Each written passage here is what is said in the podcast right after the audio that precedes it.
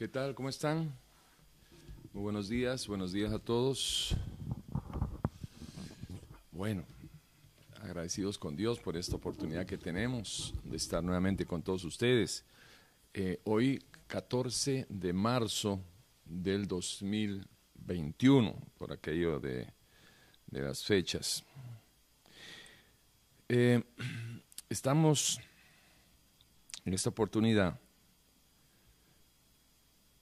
estamos eh,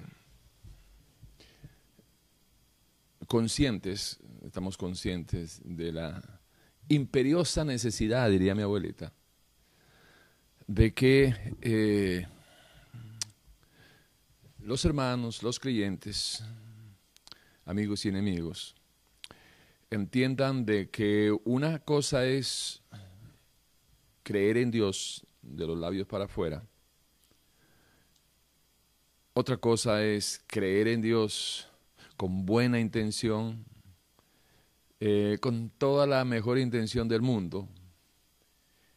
Y otra cosa es recibir el fruto, el fruto de una verdadera relación, de una verdadera relación con el Dios de verdad,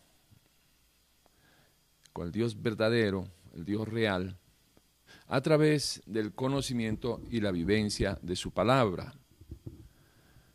Hay algunos términos que a la gente, porque ya es parte de su cultura, eh, eh, su cultura religiosa, cultura eh, cristiana, evangélica, religiosa, que no tiene nada que ver con el cristianismo vivo que Dios espera de la iglesia como organismo en la cual eh, Él es la cabeza. Pero la iglesia como organización se ha encargado de organizar eh, el pueblo, domesticarlo de alguna manera a través de, de buena música, de un buen ambiente. Hoy que venía de ayudar a acomodar la iglesia, aquí en Pavas para, el culto de esta mañana, que ellos comienzan a las 10 de la mañana. Eh, venía escuchando eh, una, emisora de corte disque cristiano, porque siempre tengo que estar escuchando o trato de escuchar los mensajes para ver eh, cuál es el veneno para después poder a la luz de la palabra compartir el antídoto con los que nos den crédito de escucharnos. Y me acordé de ti, Maristela, porque eh, resulta de que estaba esa canción.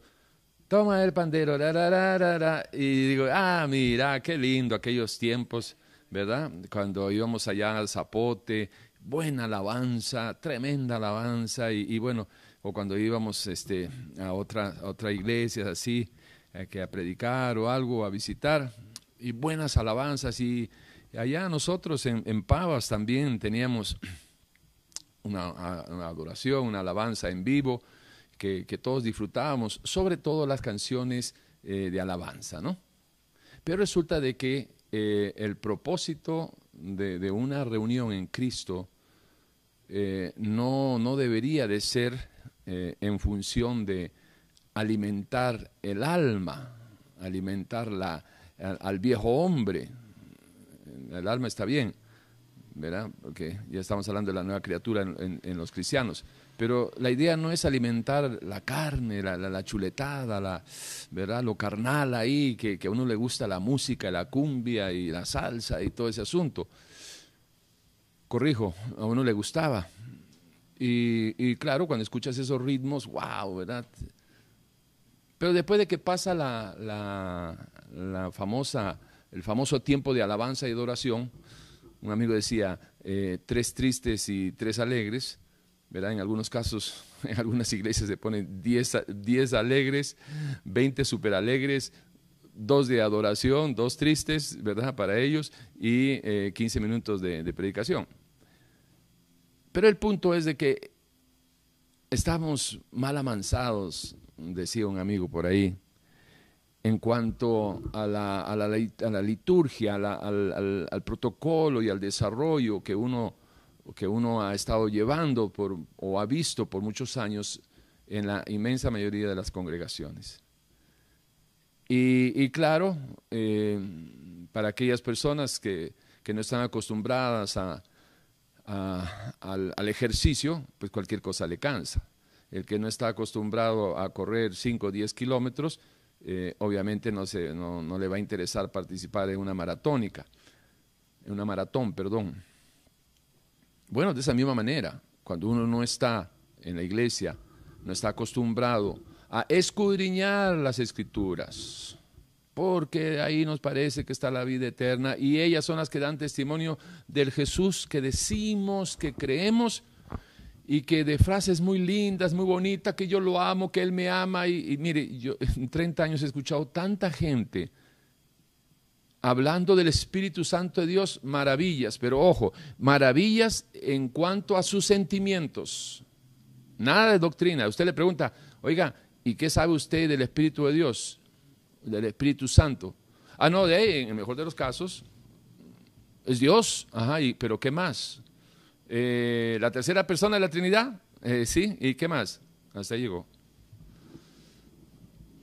¿Cuántas veces usted ha escuchado de personas que usted le dice, eh, oiga, ¿usted cree en Dios? Sí, claro.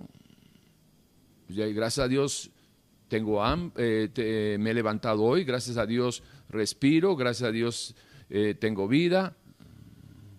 O sea, cuando no tengas, eh, no tengas para comer, cuando no puedas levantarte porque estás enfermo, desapareció Dios. Pero usted cree en Dios, claro. ¿En qué Dios? Bueno, el único que hay. Han escuchado eso, ¿no? El único que hay. Y hasta ahí llegan. Por eso cuando aparece un testigo de Jehová, que aunque obviamente tienen sus doctrinas falsas, eh, hablan de otro Dios, pero eh, han sido instruidos, preparados, más o menos ellos manejan 23 versículos que le dan vuelta y, ahí está el enredo, se enredan ellos y enredan a los que se dejan enredar. Pero por lo menos conocen 23 versículos y con esos 23 versículos, igualito que hacía Saulo de Tarso, asolaba la iglesia Saulo, los testigos de Jehová asolan, asolan, no sé si existirá esa palabra, los creyentes, porque cuando viene un testigo de Jehová, todo el mundo se mete debajo de la cama. ¿Por qué? Porque no tienen, esos que se meten debajo de la cama, no tienen argumentos para hacer defensa de la sana doctrina. ¿Y por qué es eso? Número uno, porque no escudriña la palabra. Número dos, porque el pastor nunca les ha incitado, inducido eh, promovido, animado a que escudriñe la palabra. Ahora, si usted tiene un pastor que siempre está, escudriñe la palabra, Juan 5.39, Juan 5.39, y usted al día de hoy, viendo este mensaje, usted no sabe cuál es la diferencia entre magnesia y, ah, amnistía, usted está fregado, está fregado. Y un vocabulario incluido, está fregada. ¿Por qué? Porque, ¿cuál es el Dios que usted cree? ¿Cuál es el Dios que vive? Si no conoce al Dios que dice creer, ¿cómo va a llegar a amar a quien no conoce? Quiero animarle después de esta pequeña introducción, porque, como escuché una frase hace unos días muy buena, no hay que regañar al que va a misa. Así que para todos los que nos siguen eh, en nuestras predicaciones de la doctrina de Jesucristo, eh, animarles a que escudriñen, sigan escudriñando. Eh, tarde o temprano usted se va a morir, yo también. Ya que está preparados para nuestro encuentro personal con el Señor. Y créame, créame, no es por asustarle ni, nada por el estilo, pero créame, no le va a ser suficiente con tener una buena intención, porque el, el camino al infierno, decía mi abuelita, que en paz descanse Decía ella que el camino al infierno está lleno de buenas intenciones. El asfalto que, se ha pavimentado, el, camino ancho y espacioso que lleva a la perdición, está lleno de gente de buenas intenciones. No le va a ser suficiente para sostenerse en el día bravo, en el día de la prueba, no el día de la ira, porque ya va a ser muy tarde. En el día bravo, en el día de la prueba, cuando se le aparezca una decisión crucial para su vida, el bien o el mal, la mentira o la verdad, el perdón o, el odio. Ahí usted va a tener que decidir. Dios o su familia. Dios o su esposa. Dios o su esposo. Dios o sus hijos. De ahí se va a saber para dónde patea la mula, decía otra de mis abuelas. Yo creo que ya me he pasado, tengo como 50 abuelas. ¿ah? Bueno, pero ese es otro tema, es otro tema. ¿Estamos? Bien. Bueno, ahora sí. Eh, vamos a orar, dale gracias al Señor por esta oportunidad y vamos a entrar a la enseñanza de este día, ¿sí? Papito lindo, precioso Señor, aquí estamos agradecidos un domingo más de poder reunirnos eh, cibernéticamente, Señor, por este medio, con tanta gente que están en sus casitas y por diferentes razones no se pueden congregar porque no tienen una iglesia de sana doctrina en, un radio menor de 50 kilómetros a la distancia. Por razones de salud, hay algunas personas que están enfermitas, no, pueden, no han podido ir a su, a su iglesia y por diferentes razones, Señor. Pero hoy no es una casualidad, hay una causalidad en que estemos eh, ligados, que estemos vinculados a través de, de las redes sociales y que podamos de este lado compartir su palabra, la doctrina que usted doctrinaba, y del otro lado de la cámara, gente, hermanos, hermanas, amigos, inclusive gente que lo aborrece a uno, porque no, no le decimos lo que ellos quieren escuchar, y más bien lo que le decimos es como ácido de batería para sus vidas pecaminosas. Pero ahí están, ahí están, eso es lo importante, escuchando la palabra de Dios. Y hay poder, sabemos, Señor, hay poder en su palabra para cambiar la vida de toda aquella persona que se decida, que tome esa, esa decisión de disponer todo su ser espiritual, mi cuerpo, a recibir de usted a través del conocimiento y la vivencia de la palabra. Que hoy sea uno de esos días lindos, preciosos, de respuestas, Señor. Respuestas para todos aquellos que realmente están buscando el camino, la verdad y la vida. Gracias, Señor, por esta oportunidad. La vamos a aprovechar, Señor. La vamos a aprovechar. Ven, hermanos. Bien. Déjenme poner con cuidadito los lentes. Y ahora sí estamos. Bien. Eh, les he preparado un material. Les he preparado un material acerca ah, de. Eh, le hemos titulado La doctrina engendra la prédica. La doctrina engendra la prédica. Y lo voy a explicar. La doctrina siempre debe de engendrar la prédica.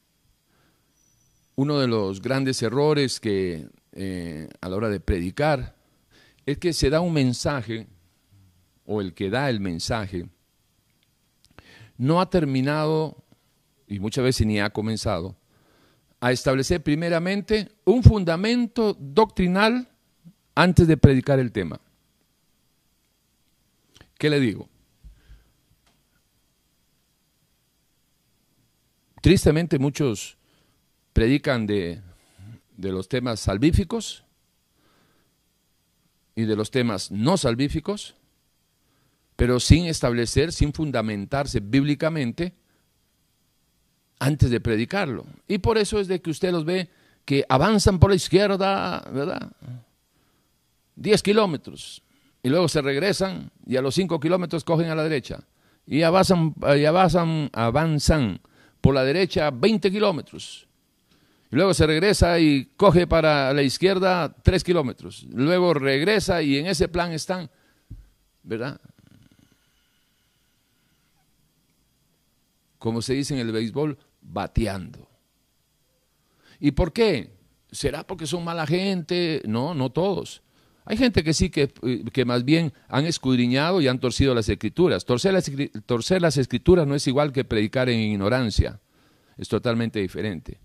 En la, en la ignorancia, aunque hace daño a la gente, no hay un dolo en el corazón, en la mente del que lo predica. Pero cuando tuerce la doctrina, haces daño a la gente y, proviene y se, y se, origina ese mensaje distorsionado, esa herejía, de una mala mente, de una mente torcida, tan torcida como el evangelio que predican, como las doctrinas que predican.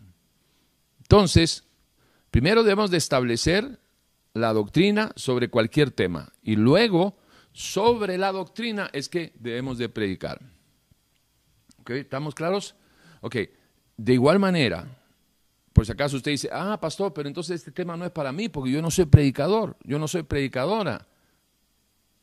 Esto no me va a servir a mí entonces. No, no, claro que sí.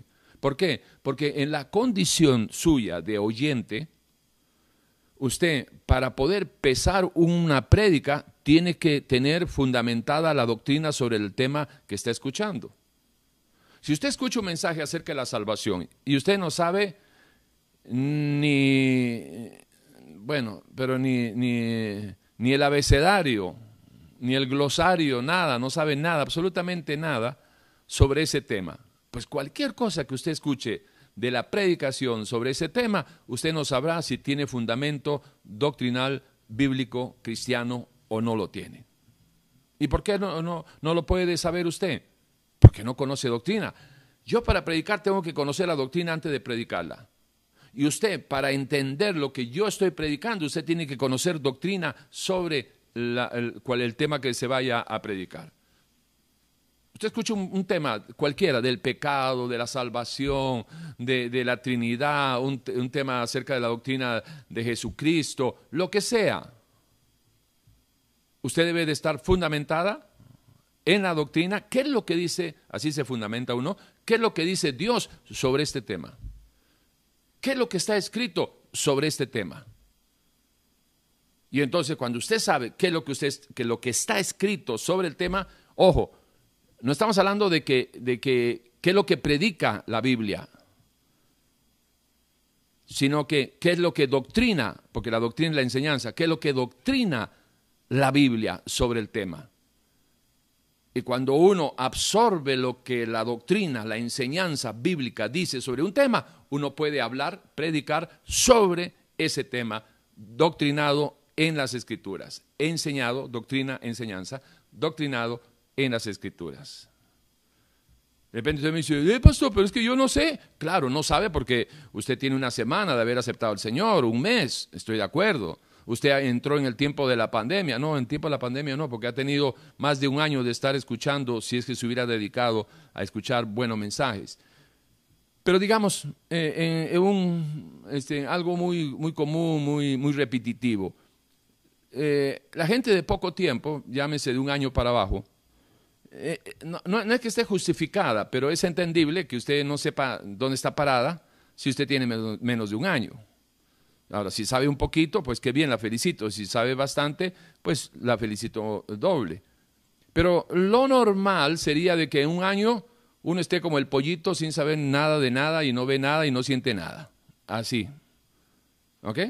Pero caramba, si usted tiene dos, tres, cinco años, diez años y ahora usted no está ni entendiendo la introducción del tema, déjeme usar mi griego. Está fregado.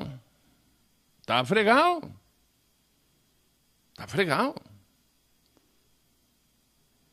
Está fregada. Así no va a llegar a ningún lado. No le va a ser suficiente su religiosidad para vencer este sistema. No le va a ser suficiente. Lamentablemente. Así es. Te va a estar como el pueblo de Israel cuando salió de Egipto, divagando en sus corazones, divagando corazón, mente, divagando en, sus pensamientos, que un día sí, que un día no, se aburrieron del maná, este, que mucho maná, que, queremos agua, que, ojalá que este, estuviéramos otra vez en, Egipto, porque por lo menos ahí teníamos nuestra ollita de carne y el cevichón y, todo el asunto.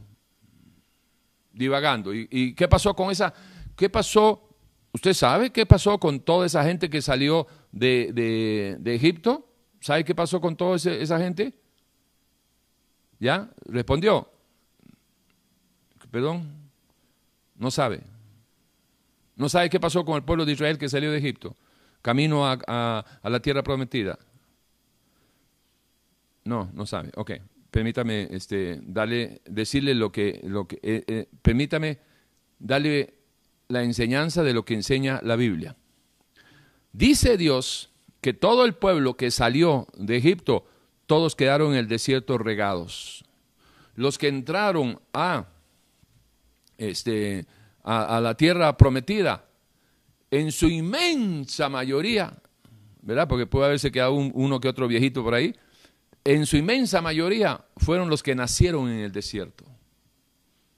O sea, personas de una generación joven de 40 años, pero eso fueron la inmensa mayoría, el fuerte, el núcleo de esa gente que, entró a, la tierra eh, prometida, no fueron los mismos que salieron.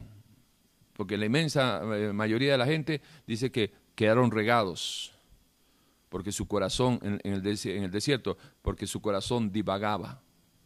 Y así fueron desechados. Bien, ¿estamos? Ok. Eh, espero que haya, que me esté siguiendo y vamos a, compartir. Por eso es importante que usted pueda aprender también la necesidad, eh, perdón, percibir la necesidad para involucrarse eh, a buscar conocer las, la palabra de Dios, escudriñar las escrituras, Juan 5.39. Juan 5.39 debería usted de abrazarlo, ponerse una etiqueta, así como hay gente que se pone aquí, ay, yo amo a Pepito, Pepita me ama, y se ponen tonteras, sí, ponga ahí, un, abrazo de oso, Juan 5.39, para que la, gente le pregunte, ¿qué es eso? Hay que escudriñar las escrituras. Es que lo quiero tener así como un presente visible. Ok, ahora sí, vámonos. Son cinco para las once, caramba, ¿cómo se pasa el tiempo? Tenemos 25 minutos ya. Pero era necesario, era necesario hacer esta pequeña introducción. Bien, entonces hoy vamos a compartir pinceladas de la doctrina de la salvación. Eh, y, de ahí saldrán este, las predicaciones. Entiéndase que cuando uno habla acerca de, de, la doctrina, de la doctrina, en este caso de la salvación, vamos a fundamentar, para que aprendan, vamos a fundamentar qué es lo que enseña la Biblia sobre la salvación. Y después, usted, si ¿verdad? Si ha escuchado algunas predicaciones nuestras, se va a dar cuenta que todo lo que hemos predicado acerca de la salvación es fruto de los fundamentos arraigados en la doctrina bíblica, en la doctrina cristiana. Doctrina bíblica, enseñanza bíblica, doctrina cristiana, enseñanza cristiana, y eso es lo que tenemos que doctrinar nosotros bíblicamente y cristianamente. De ahí en adelante, todo lo que se habla, relleno de colchón. ¿Ok? ¿Estamos? Bien. Vamos a ver qué dice, qué dice Dios en su palabra acerca de la salvación. Ya no voy a, voy a tratar de, voy a tratar de controlarme. No voy a, no voy a hablar ni, ni, voy a decir nada para que usted vaya este, escuchando de todas maneras, eso es bueno, hay que escudriñar, pero la fe también viene por el oír y por el oír la palabra de Dios. Pero ojo, voy a hacer esta, tengo que hacer esta eh, aclaración. Cuando la Biblia dice que la fe viene por el oír y el oír la palabra de Dios, eso es para salvación.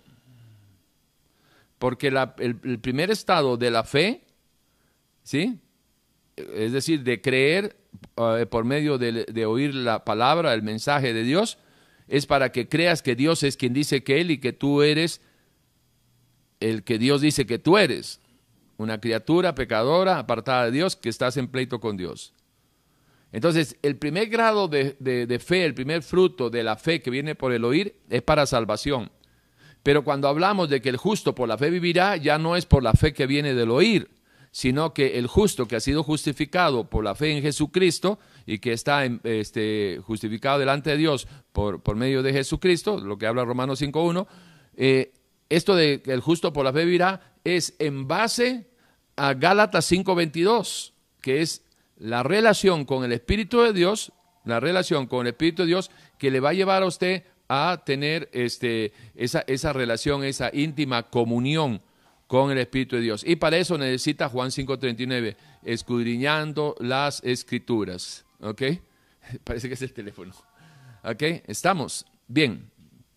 Estamos en la casa, así que este, cualquier cosita, eh, eh, este, las disculpas del caso. Ok, vamos a ver. Ahora sí, ya no voy a hablar más. Va puro todo lo que dice Dios acerca de la salvación. ¿Ok? Bien, vamos a ver. Hasta luego. Sobre la salvación. Tened fe en Dios. Porque por gracia sois salvos por medio de la fe. Y esto no de vosotros, pues es don de Dios. No por obras para que nadie se gloríe. Mas ahora que habéis sido libertados del pecado y hechos siervos de Dios, tenéis por vuestro fruto la santificación y como fin la vida eterna. Porque la paga del pecado es muerte, mas la, dádiva de Dios es vida eterna en Cristo Jesús, Señor nuestro. ¿Qué debo hacer para ser salvo? Ellos dijeron, cree en el Señor Jesucristo y serás salvo tú y tu casa. Porque todo aquel que invocar el nombre del Señor será salvo. Porque de tal manera amó Dios al mundo que ha dado a su Hijo unigénito, para que todo aquel que en Él crea no se pierda, mas tenga vida eterna. Porque no envió Dios a su Hijo al mundo para condenar al mundo, sino para que el mundo sea salvo por Él. El que en Él cree no es condenado, pero el que no cree ya ha sido condenado porque no ha creído en el nombre del unigénito Hijo de Dios.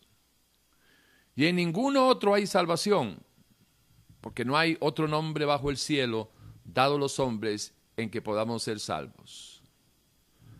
Mas, ¿qué dice? Cerca de ti está la palabra, en tu boca y en tu corazón. Esta es la palabra de fe que predicamos. Que si confesares con tu boca que Jesús es el Señor y creyeres en tu corazón que Dios le levantó de los muertos, serás salvo. Porque con el corazón se cree para justicia, pero con la boca se confiesa para salvación. Pues la Escritura dice, todo aquel que en él creyere no será avergonzado. Bendito el Dios y Padre de nuestro Señor Jesucristo, que según su grande misericordia nos hizo renacer para una esperanza viva, por la resurrección de Jesucristo de los muertos, para una herencia incorruptible, incontaminada, eterna, reservada en los cielos para vosotros, que sois guardados por el poder de Dios, mediante la fe para alcanzar la salvación que está preparada para ser manifestada en los tiempos postreros. Porque la gracia de Dios se ha manifestado para salvación a todos los hombres, enseñándonos que, renunciando a la impiedad y a los deseos mundanos, vivamos en este siglo, siglo sobria, justa y piadosamente. Sed salvos de esta perversa generación Lejos está de los impíos la salvación. Ten cuidado de ti mismo y de la doctrina.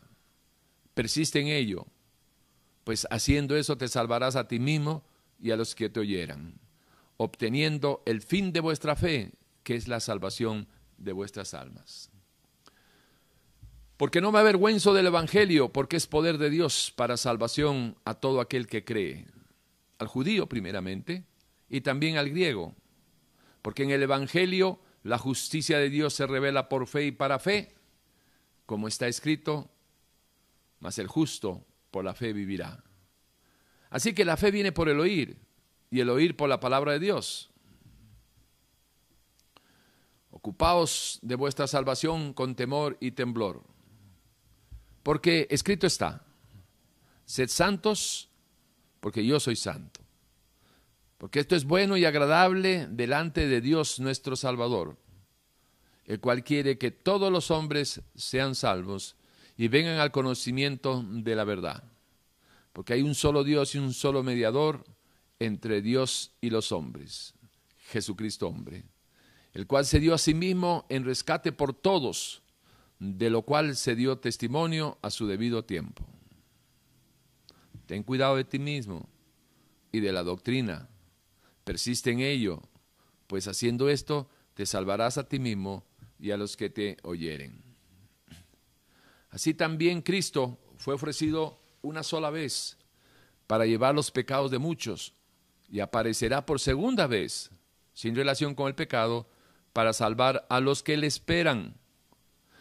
Y aunque era hijo, por lo que padeció, aprendió la obediencia, y habiendo sido perfeccionado, vino a ser autor de eterna salvación para todos los que le obedecen. ¿Cómo escaparemos nosotros si descuidamos una salvación tan grande? El que cree en el Hijo tiene la vida eterna, pero el que rehúsa creer en el Hijo no verá la vida, sino la, la ira de Dios está sobre él. Por tanto, es necesario que con más diligencia atendamos a las cosas que hemos oído, no sea que nos delicemos, porque si la palabra dicha por medio de los ángeles fue firme y toda transgresión y desobediencia recibió justa retribución, ¿cómo escaparemos nosotros si descuidamos una salvación tan grande? La cual, habiendo sido anunciada primeramente por el Señor, nos fue confirmada por los que oyeron.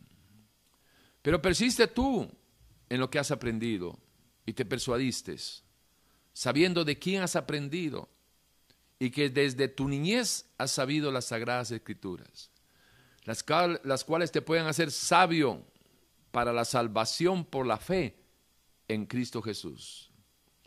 Toda la escritura es inspirada por Dios y útil para enseñar, para redarguir, para corregir, para instruir en justicia y aunque era hijo, por lo que padeció, aprendió la obediencia y habiendo sido perfeccionado, vino a ser autor de eterna salvación para los que le obedecen. El que persevera, el que persevere, perdón, el que persevere hasta el fin, este será salvo. Pues ya que en la sabiduría de Dios el mundo no conoció a Dios mediante la sabiduría, agradó a Dios a salvar a los creyentes por la locura de la predicación. Porque esto es bueno y agradable delante de Dios nuestro Salvador, el cual quiere que todos los hombres sean salvos y vengan al conocimiento de la verdad. Porque hay un solo Dios y un solo mediador entre Dios y los hombres, Jesucristo hombre, el cual se dio a sí mismo en rescate por todos.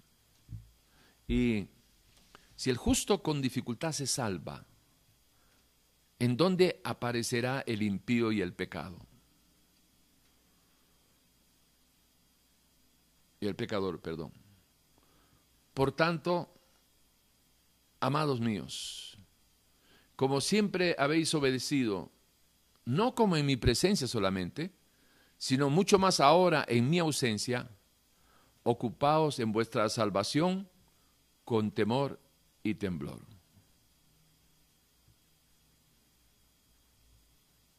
Entrad por la puerta estrecha, porque ancha es la puerta y espacioso el camino que lleva a la perdición. Y muchos son los que entran por ella, porque estrecha es la puerta y angosto el camino que lleva a la vida, y pocos son las que la hallan. Cualquiera que se extravía y no persevera en la doctrina de Cristo, no tiene a Dios. El que persevera en la doctrina de Cristo, ese tiene al Padre y al Hijo. Ese sí tiene al Padre y al Hijo. Si alguno viene a vosotros y no trae esta doctrina, no lo recibáis en casa ni le digáis bienvenido, porque el que le dice bienvenido participa en sus malas obras. Porque el que siembra para su carne, de la carne segará corrupción mas el que siembra para el Espíritu, del Espíritu segará vida eterna. Porque el que me halle, hallará la vida y alcanzará el favor de Jehová.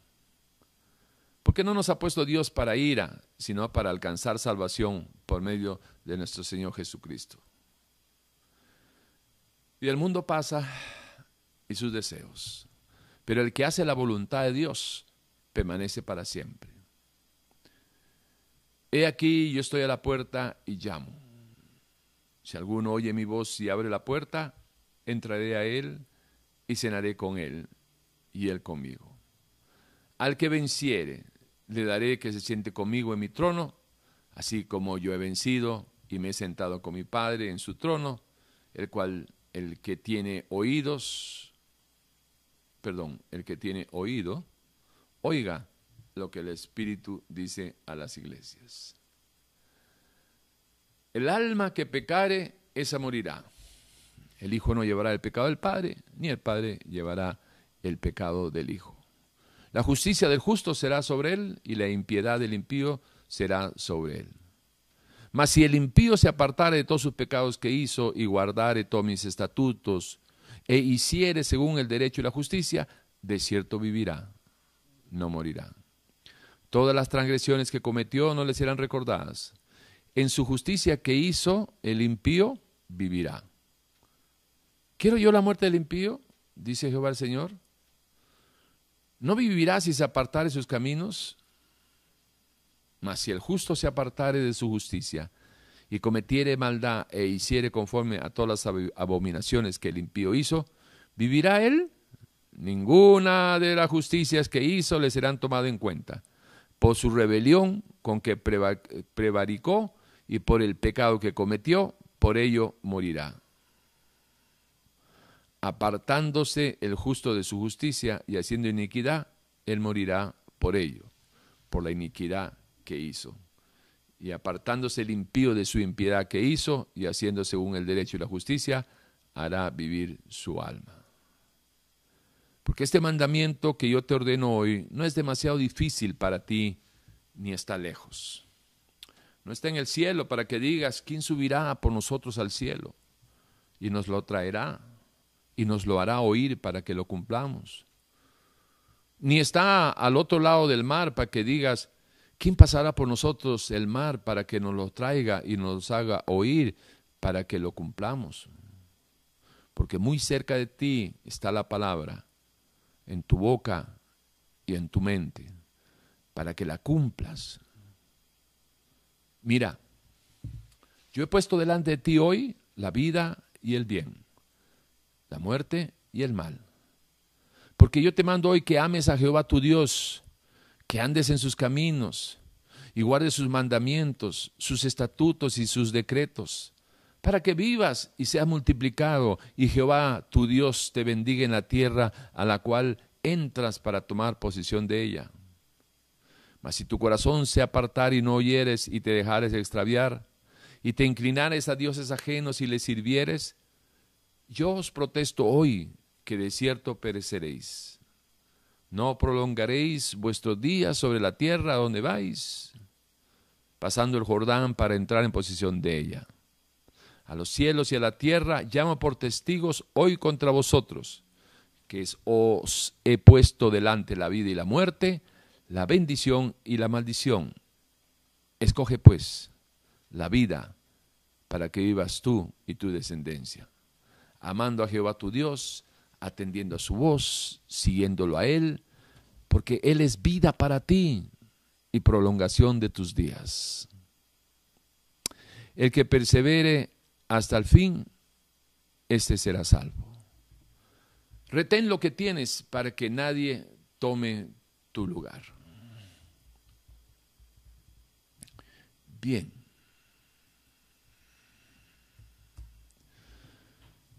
Al sumar eh, estos principios sobre el tema de la salvación, cuando usted lo domine, ¿verdad? Esto ha sido unas pinceladas, pero con, esta base doctrinal bíblica y cristiana, o sea, con esta base de las escrituras que enseñan sobre el tema de la salvación, usted puede llegar fácilmente a tres conclusiones doctrinales para que eh, sean el pilar, las columnas, donde usted va a establecer la doctrina, donde usted va a asentar la doctrina de la salvación.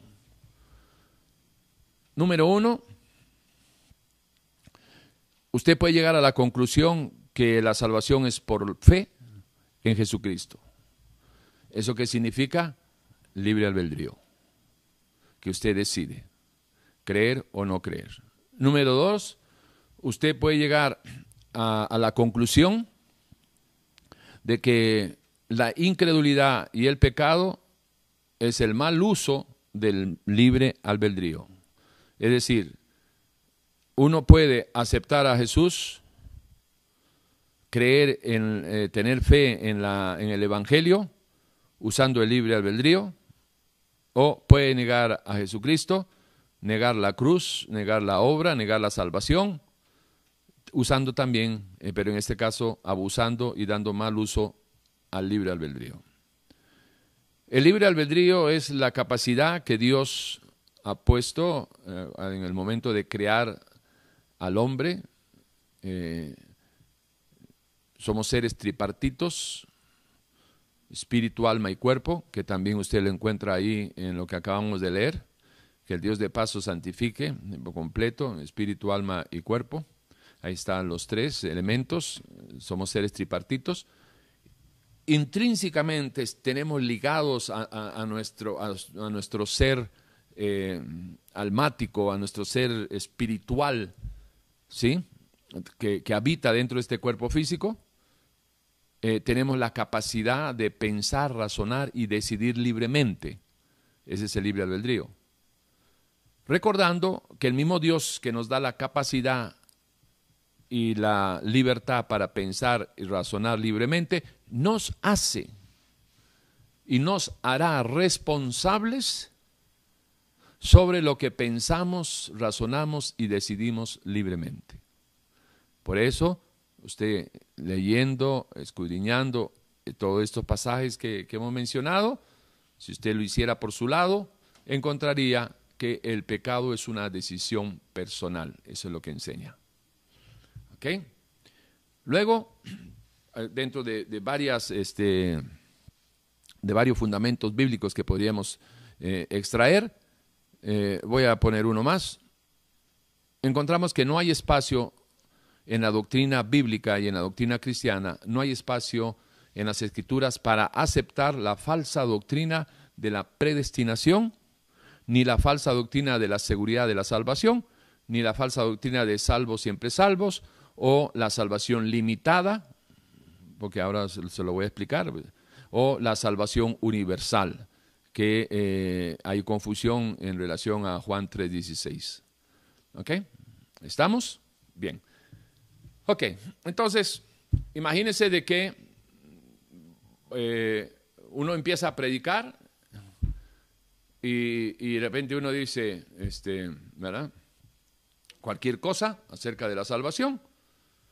Pero resulta de que como usted conoce estos principios, usted va a decir, no, suave, eso contradice lo que dice la Biblia. No, esto contradice lo que dice la Biblia. Esto contradice lo que enseña Jesús. Esto contradice lo que, lo, que es la doctrina cristiana.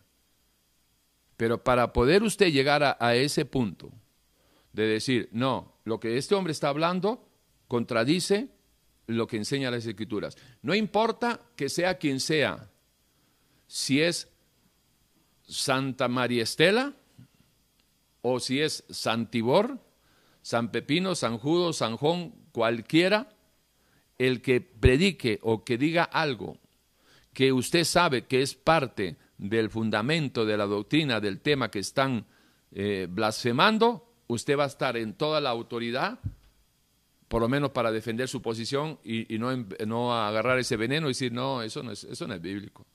No, eso, es una basura eh, de, ¿cómo se llama? De, herejía. Eso es una, es una, blasfemia lo que está hablando este hombre. No, no, no, es, que eso no le enseña la Biblia.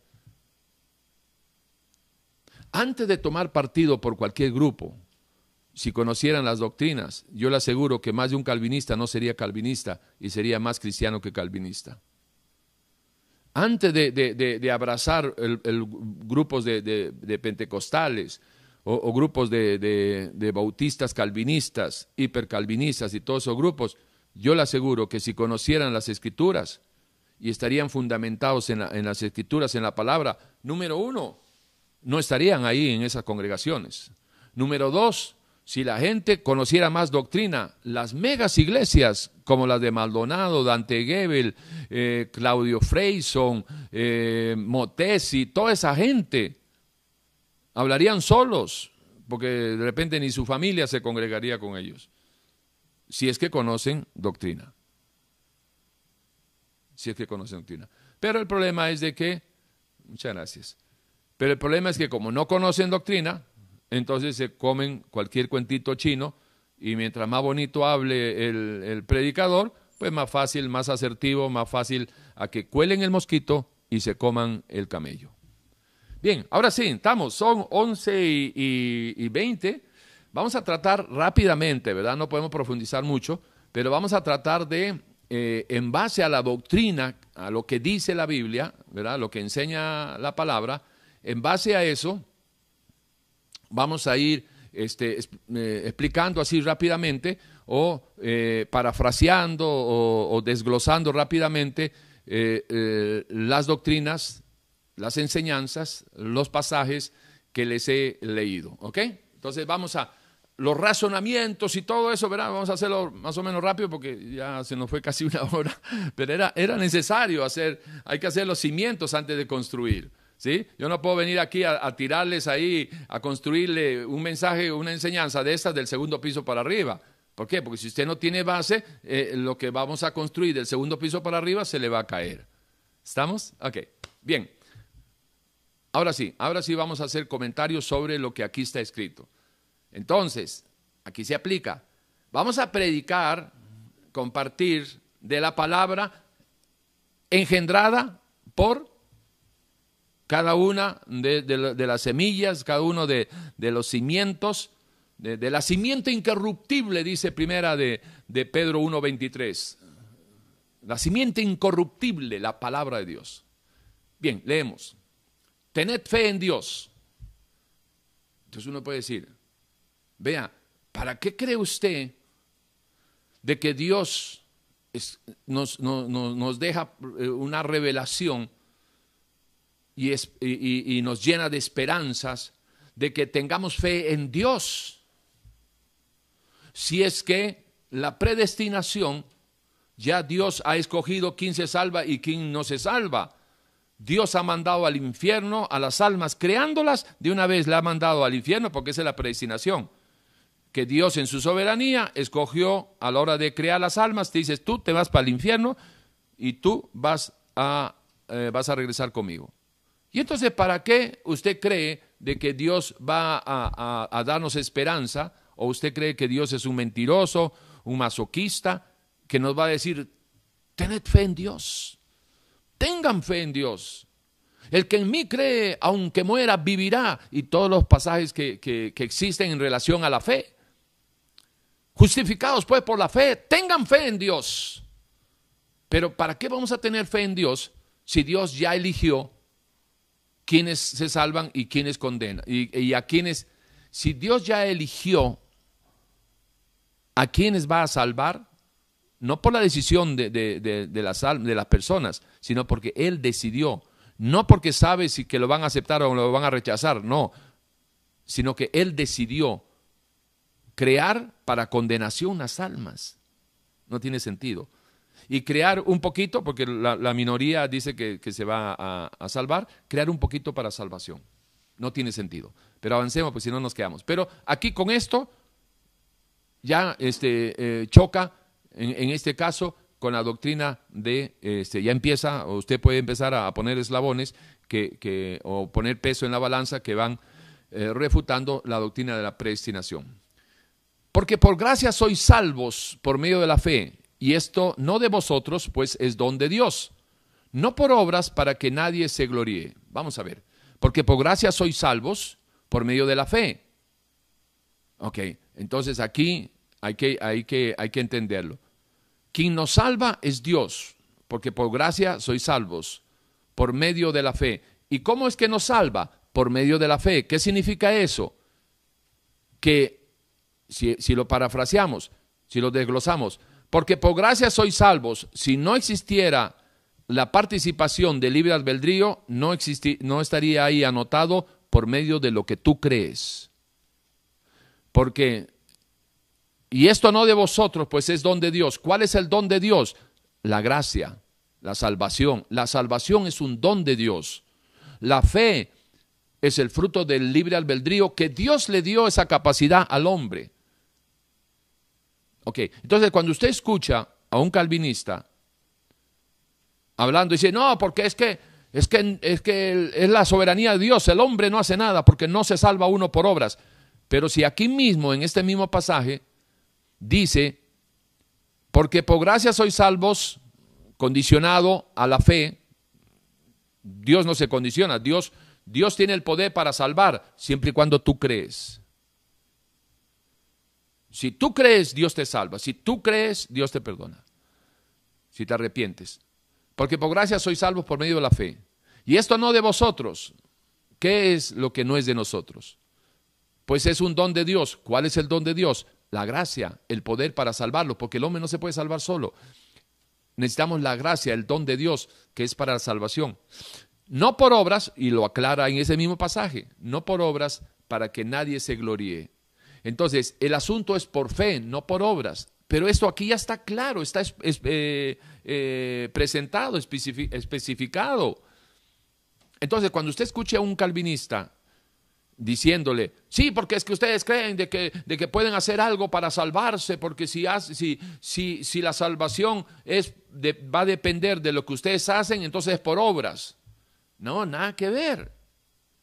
La salvación, lo entendemos, ¿verdad? Tendría que ser una persona que no entiende nada. La salvación es por creer en Jesucristo, resumido, por fe. Y más adelante hay otros pasajes que vamos a tocar y remachar eso. Entonces, es una cortina de humo cuando, cuando sacan de que los que creemos que la salvación es por fe y el libre albedrío, entonces dicen, ah, entonces es por mérito tuyo que te salvas. No, no es por mérito mío, pero si no creo, me condeno. Así de sencillo. Y mi fe tiene que ser, mis obras tienen que ser consecuentes a mi fe. Porque Santiago, el mismo Santiago lo explica. ¿Tú tienes fe? Bueno, muéstrame tus obras. Las obras hacen visible tu fe. Es sencillo, pero yo no, yo no voy a ser salvo por las obras, sino porque soy salvo y, consecuente a lo que creo para haber llegado a obtener la salvación, entonces tengo que producir frutos, es decir, tengo que, que, vivir consecuente a mi nueva vida. ¿O acaso no enseña la Biblia de que hay que dejar la vida antigua y dejar de mentir. El que miente ya no miente, el que mentía ya no miente, el, que roba ya no robe, el que adultera ya no adultera, el que, ¿verdad? Sino que abren una nueva vida. Andemos en amor y conservémonos esto, el otro, en santidad y aquí que allá. Entonces, todo lo que uno va a hacer no es para salvación, es porque ya tenemos nuestra relación con el Señor, que tenemos que ser consecuente a lo que creemos. Porque la fe sin obras es muerta. O sea, eso, lo que ustedes están escuchando, obviamente yo, yo lo estoy dando, pero, eh, eh, ¿verdad? Ampliando, porque eh, conozco un poquito de, la palabra. Pero todo lo que yo le estoy hablando, todo lo que yo le estoy hablando, le estoy hablando como fruto de, de, los fundamentos doctrinales sobre el tema de la fe, del pecado, del arrepentimiento, de la salvación que manejo de la palabra. Por eso hablo y hablo y hablo, pero no me salgo de la palabra. Yo mete mano en el tesoro de la palabra y saco las perlas y se las comparto para el que la quiere recibir y el que no la quiere recibir, pues siga durmiendo de ese lado. Así de sencillo. ¿Ok? Sigamos. Mas ahora que habéis sido libertados del pecado y hechos siervo de Dios, tenéis por vuestro fruto la santificación y como fin la vida eterna. Porque la paga del pecado es muerte, mas la dádiva de Dios, ojo, es vida eterna en Cristo Jesús nuestro Señor. ¿Se da cuenta? La dádiva de Dios, la salvación, ese, es el don que hablaba también el anterior. El don de Dios es la gracia de Dios, que por gracia somos salvos, por, por el don de Dios, por la dádiva de Dios, por medio de la fe. ¿No hay fe? No hay gracia. No hay fe, no hay misericordia, no hay fe, no hay salvación, no hay fe, no crees, fe es decir, no eh, creer en la obra de Jesucristo eh, eh, y en todo el Evangelio de Jesucristo, en la doctrina del Señor. No crees, no hay nada de eso. No hay misericordia, no hay salvación, no hay perdón, no hay nada de eso. ¿Ok? Bien. Entonces, aquí lo que nos enseña, más ahora que habéis sido libertados del pecado y hechos siervos de Dios, tenéis por vuestro fruto la santificación y como fin la vida eterna. Bueno, Aquí, ¿verdad? Esto es de Romanos 6, 22 y 23. Eh, aquí saca uno un mensaje sobre esta, esta, esta palabra, sobre esta doctrina, y uno puede estar hablando libre del pecado y hecho siervo de Dios. Usted no puede pretender ser un siervo de Dios si está en pecado. Libre del pecado, hecho siervo de Dios. Ahora, que haya un montón de pecadores usando la palabra y dice que siendo siervos serán siervos con C, pero no con ese. Serán siervos que se sirven a ellos mismos, pero no sirven a Dios. Y esos son los que califican cuando el Señor un día le va a decir, apártense de mí, nunca los conocí, hacedores de maldad. Nunca los conocí. ¿Para quién va a ser eso? Para aquellos que dicen que son siervos de Dios y que trabajan para el Señor y qué sé yo, y lo que están haciendo es lucrando con el dolor y, la miseria y este doctrinal y la ignorancia y el buen corazoncito de un montón de religiosos que han decidido elegir la ignorancia bíblica, porque la ignorancia bíblica es una elección. Usted elige ser un ignorante bíblico. ¿Por qué? Porque ahí está, aquí está al, alcance suyo, aquí está, aquí está. No quiere, no quiere este, eh, conocer del Dios que dice usted que usted cree. No lo haga. Pero le, le, ¿cómo se llama? Le advierto, sí, esa es una buena palabra directa. Le advierto, no va a poder llegar a amar a Dios si no lo conoce a través de la autorrevelación que Él mismo nos da en lo que encontramos plasmado en las Escrituras. No se ama a quien no se conoce. Yo puedo creer, usted puede creer en Dios, hasta, eh, hasta los demonios creen, pero los demonios no aman a Dios.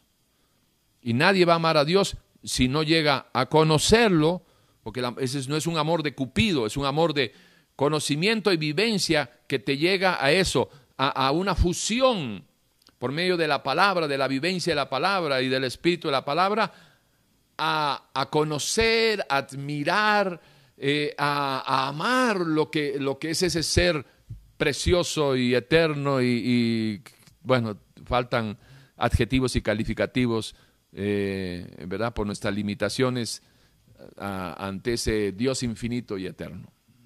Pero por ahí va el asunto. Entonces dice, más ahora que habéis sido libertados del pecado y hecho siervo de Dios, ¿sí? Tenéis por vuestro fruto la santificación. Esto de santificación, entonces usted puede hablar de acerca de la santificación, ¿no? Y todo lo que tiene que saber aquí, para este mensaje, usted tiene que saber acerca de eh, la salvación, tiene que saber acerca de la doctrina del pecado, tiene que saber acerca de la mayordomía, la doctrina de la mayordomía, porque hecho siervo de Dios, tienes que conocer los principios eh, fundamentales de la mayordomía y tener por vuestro fruto la santificación. Tienes que hablar de la santificación, tienes que conocer los principios de la santificación. Y entonces lo que encontramos acerca de la santificación es que en primera instancia Dios es quien nos santifica. En segunda instancia, cuando usted se arrepiente, le pide perdón, ¿verdad? Y ahí ya viene el tema de la, del, nuevo nacimiento. Pero hablando sobre la santificación, Dios es quien, quien te santifica, te separa, te consagra. Cuando tú crees en Él, lo reconoces y te arrepientes.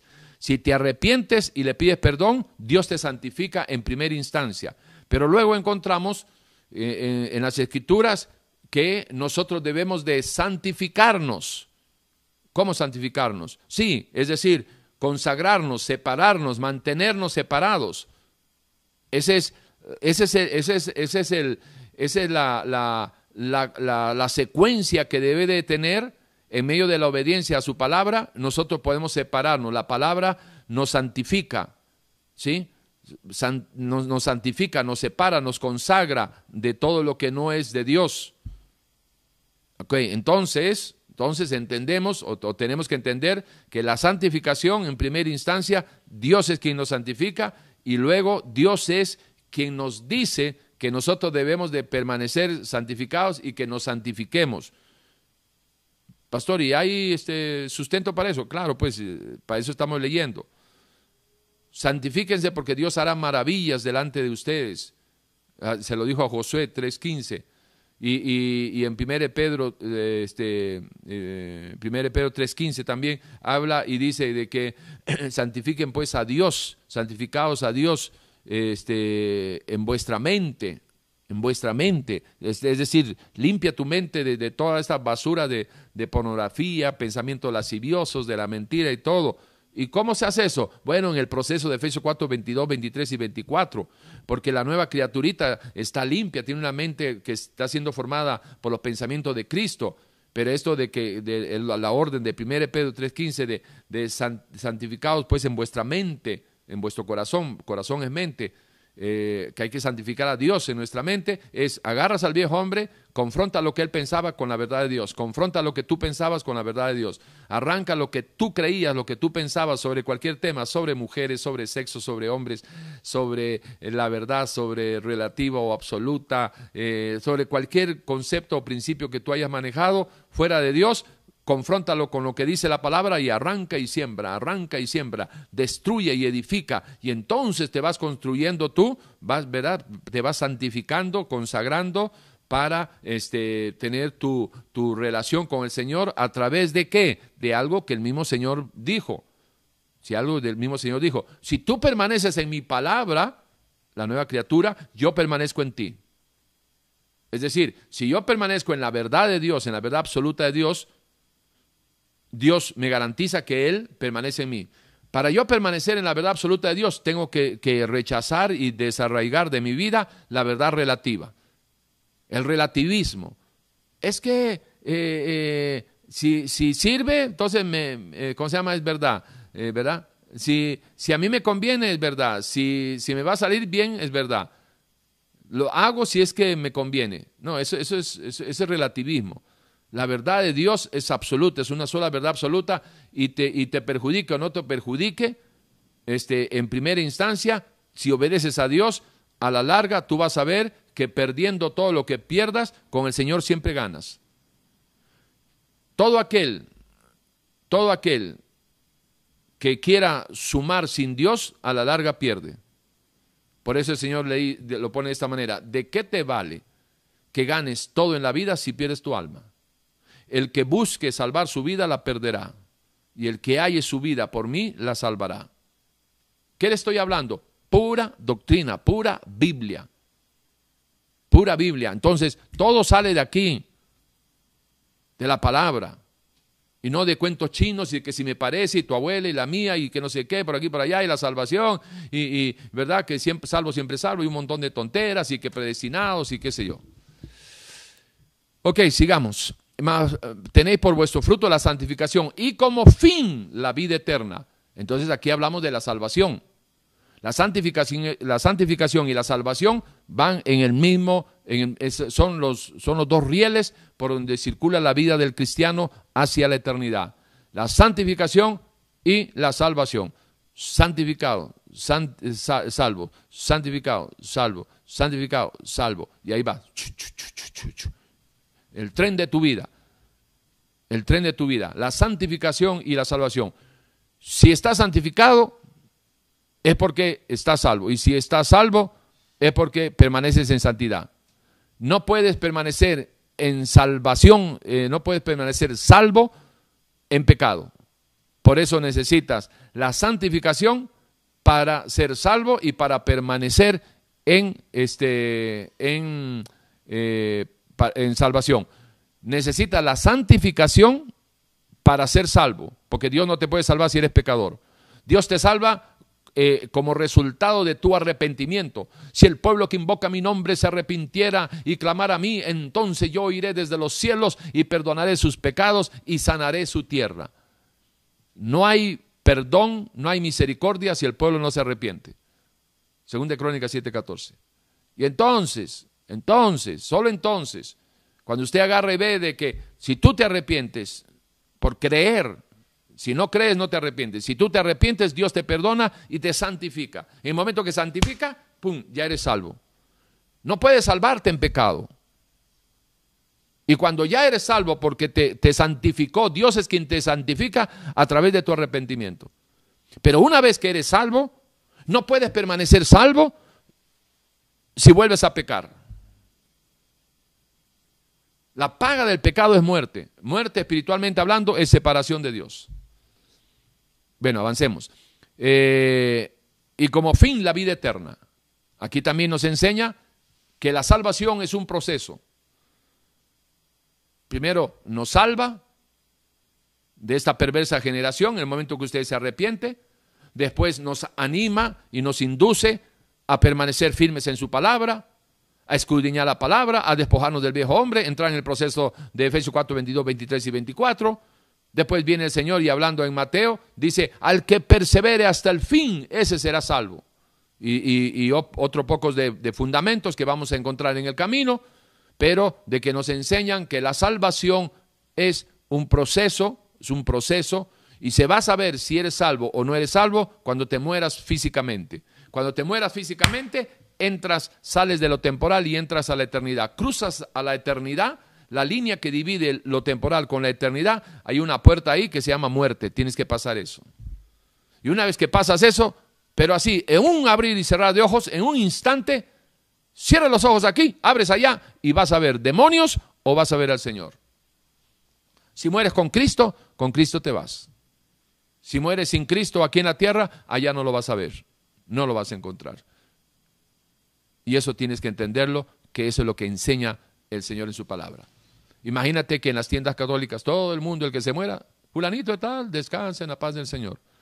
Y vivió toda su vida enemigo de Dios. Pero cuando se muere, está en la paz de Dios. Bueno, ¿qué dice Dios en su palabra en relación a eso? ¿Qué dice Dios? No, ¿qué dice un pastor? ¿Qué dice Dios? No hay paz para el impío. No hay paz para el impío. Por ahí va. Bien, avancemos. Ok. ¿Qué debo hacer para ser salvo? Y ellos dijeron, cree en el Señor Jesucristo y serás salvo tú y tu casa. Bueno, rápidamente eh, vuelve otra vez, ¿verdad? El tema de que la salvación es por la fe en Jesucristo. Y cuando dice, y serás salvo tú y tu casa, no significa que porque yo acepto toda mi familia, toda mi casa, casa es familia, eh, van a ser salvos por mi salvación. La Biblia enseña que la salvación es personal, la Biblia enseña que el, condenarse es, personal también. ¿Por qué? Porque todo es el libre albedrío. He aquí pongo delante de ti el bien y el mal, la muerte y, la vida y la muerte, la bendición y la maldición. Escoge tú. Escoge tú. Ok. avancemos porque nos vamos a encontrar más pasajes que refuercen eso cree en el Señor y serás salvo tú y tu casa. ¿Y cómo se puede interpretar eso de que, entonces, ¿para qué dice ahí y serás salvo tú y tu casa? Hay un principio que se llama la intencionalidad de Dios. Esto es muy importante que lo maneje. Lo vemos en, muchos pasajes, la intencionalidad de Dios. Eh, el hecho de que, de que diga y serás salvo, cree en el Señor Jesucristo y serás salvo tú y tu casa, significa, ¿verdad?, que dentro de la intencionalidad de Dios, de que cuando una persona llega a una casa aceptando a Jesucristo, llega a su familia, salió en la mañana pecador, se encontró con el Señor camino a su pecado, ¿verdad? Así como Pablo camino a Damasco se encontró con el Señor, eh, por diferentes circunstancias, se arrepiente, le pide perdón al Señor y cuando llega de regreso a su casa, viene un cristianito, viene la, verdad, como, como, dicen, la luz para alumbrar en medio de las tinieblas de esa casa y eh, le, da testimonio a su familia de que ya no va a ser el mismo desgraciado de antes, que ya no va a ser el mismo padre de antes o, o la madre de antes, lo que sea. Y a través del testimonio hay posibilidades de que su casa también sean salvos. ¿Por qué? Porque llegó la verdad de Dios, llegó la luz del Evangelio a las tinieblas en que vivía esa casa. Por ahí va el tema. Porque todo aquel que invocar el nombre del Señor será salvo.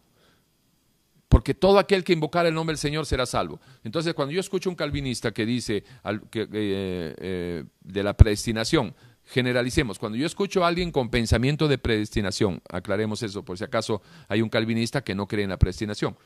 Eh, entonces, si, yo, si yo escucho a, alguien que tenga los pensamientos calvinistas de la predestinación, ya aclaré, puede ser un bautista que no cree en esa herejía. Y, entonces agarre y me, y me dice sobre esto de que sí, que Dios ya creó y mandó unos al infierno y creó a otros para su salvación. Y yo le digo, ¿y entonces por qué dice que todo aquel que invocar el nombre del Señor será salvo? Si, si, si yo invoco el Señor, al nombre del Señor y no estoy en la lista, me voy a perder. No tiene sentido.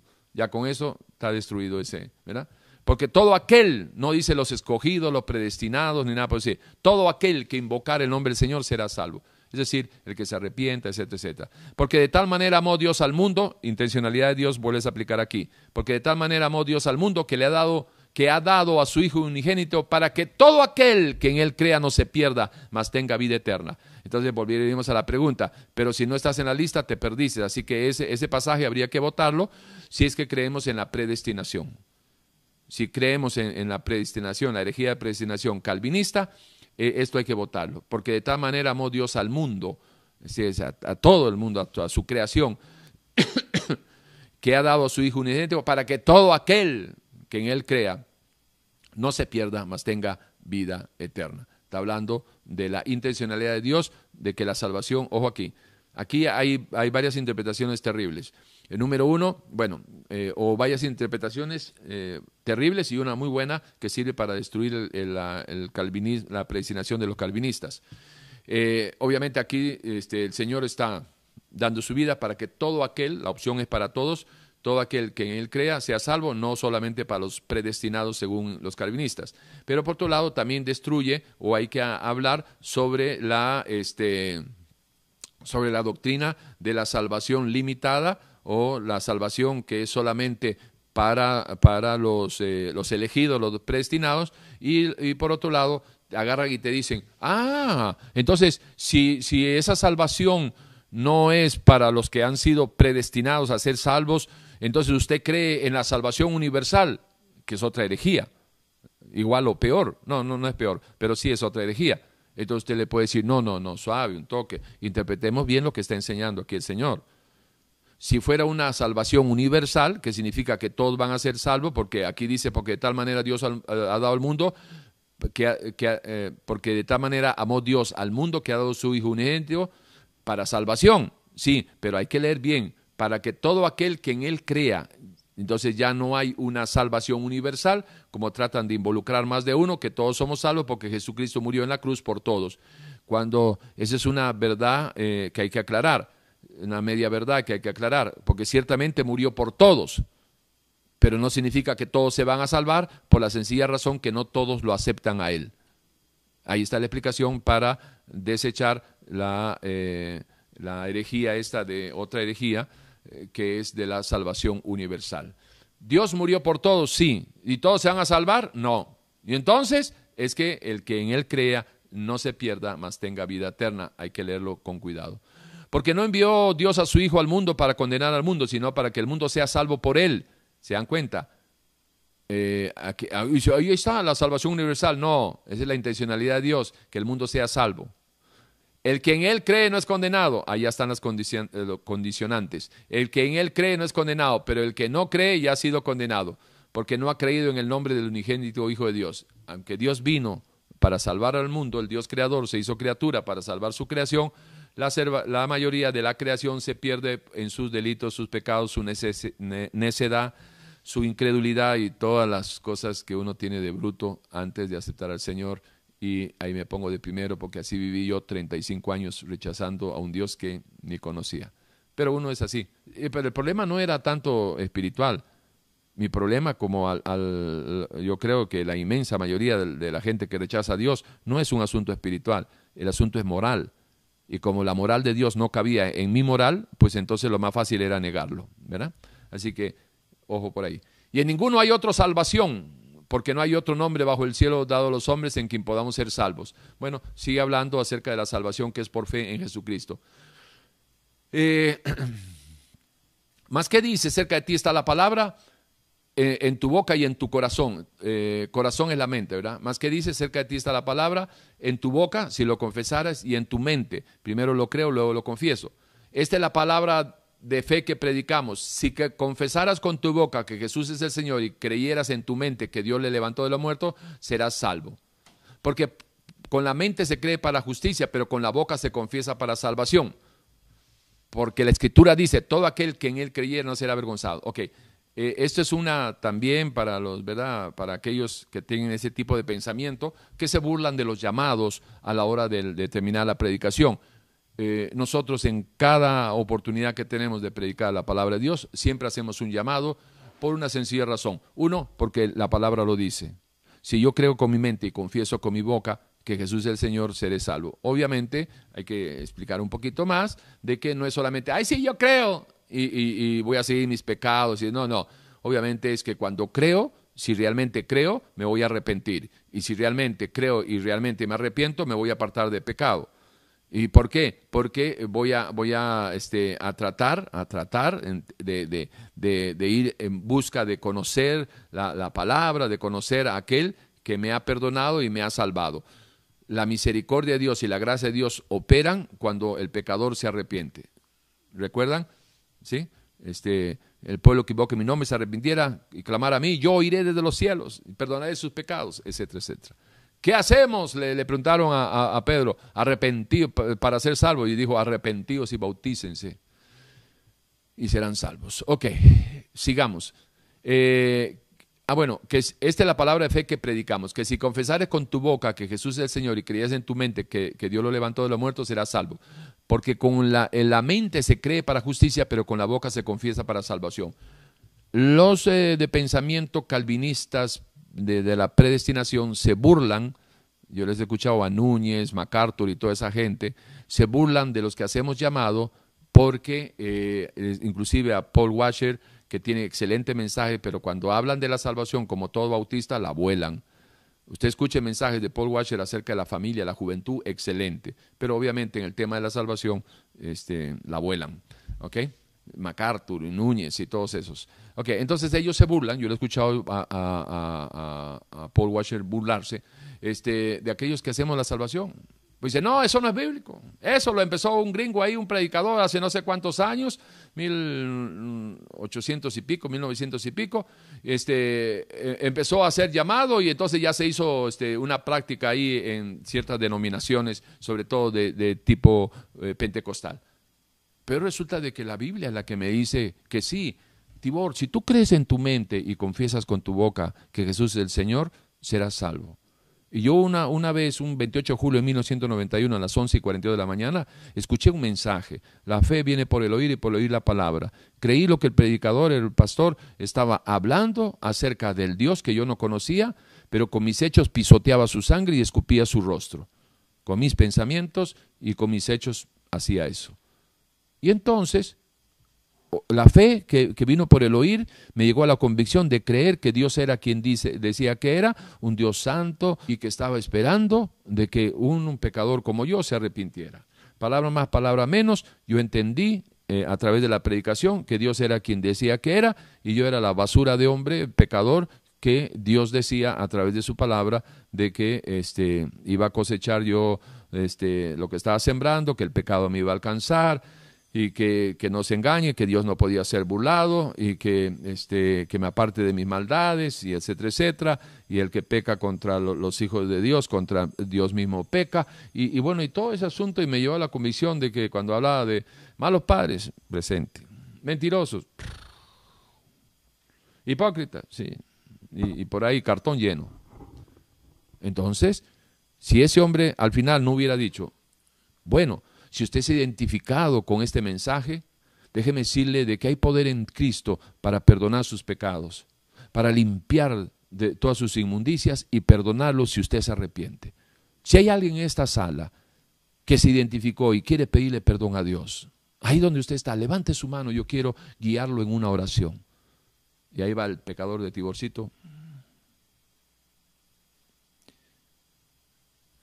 Y, ¿verdad? Y, y el pastor Hugo, ahí veo una mano, ahí veo otra mano. Ahora yo entiendo, ahí veo un alma, ahí veo otra alma. Ahí donde estás, ora conmigo. Si usted se arrepintió, ore conmigo. Hizo la, la oración de arrepentimiento. Señor, me arrepiento de todos mis pecados. Si usted está ahí escuchando, está viendo y de repente usted es un pecador igual. No solamente permítame recordar cómo hice yo esa oración, sino que se la comparto ahorita, en este momento. No tenemos que esperar hasta el final. En este momento. Si este es el caso suyo, si usted está viviendo como un indigente espiritual, apartado de Dios, estás tirado en la calle de la miseria espiritual, arrepiéntase. No es justo ni para Dios ni para usted que usted esté viviendo apartado de Dios, muerto en sus delitos y en sus pecados. Arrepiéntase. No es justo para la gente que ha creído en usted que usted sea un vulgar mentiroso, hipócrita, adúltero. Adúltera. No es justo. Arrepiéntase. No arriesgue su eternidad, una eternidad sin Dios. Aquí y ahora en lo temporal usted puede arreglar su eternidad. Arrepiéntase. Reconozca a Dios y arrepiéntase. He aquí, dice el Señor en su palabra, estoy a la puerta y toco. Si, alguno oye y abre su corazoncito, entonces yo entraré y cenaré con ustedes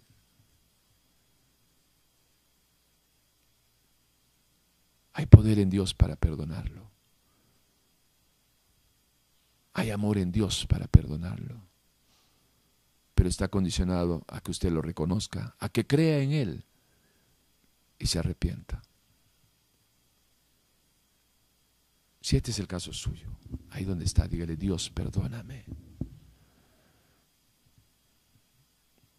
Perdóneme, Señor.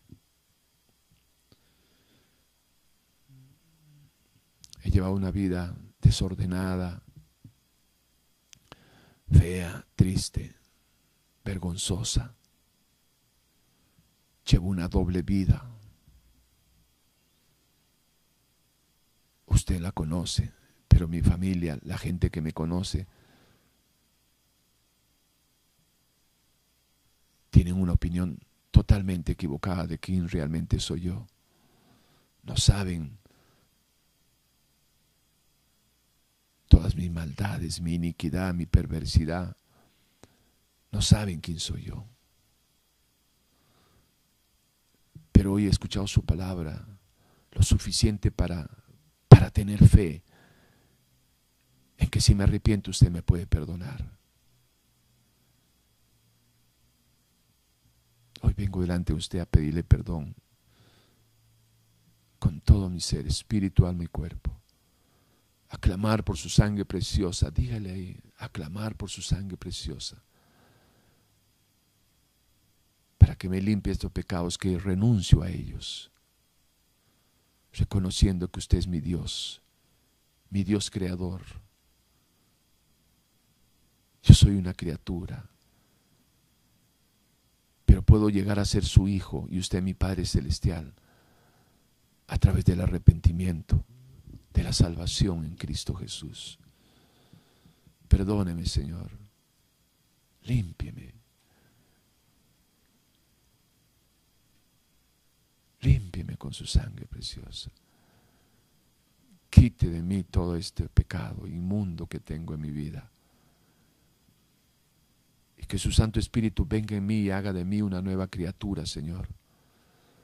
Para que de hoy en adelante yo sea un verdadero hijo de Dios, que procure ser un cristiano a través del conocimiento de su palabra, de, la, de los pensamientos suyos, para formar mi mente en armonía con los pensamientos suyos. Señor, gracias por esta oportunidad. Bendigo yo este momento. Hoy es mi día, un antes y un después, a partir de este momento. Y son las 11 y 55 de un 14 de marzo del 2021 que nací de nuevo.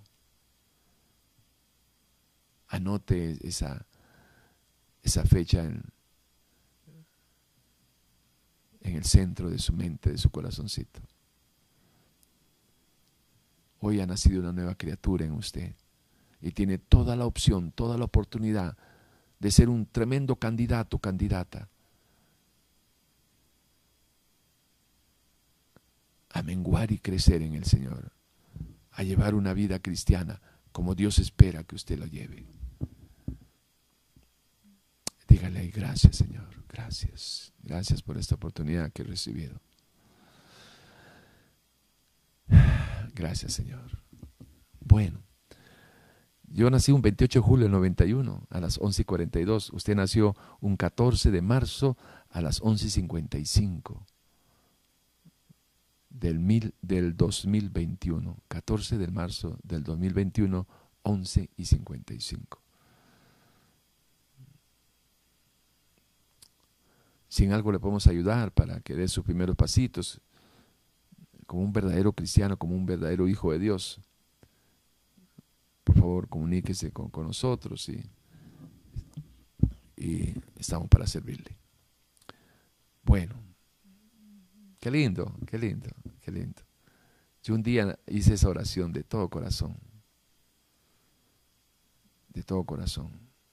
Y quien ustedes están viendo es una nueva criatura.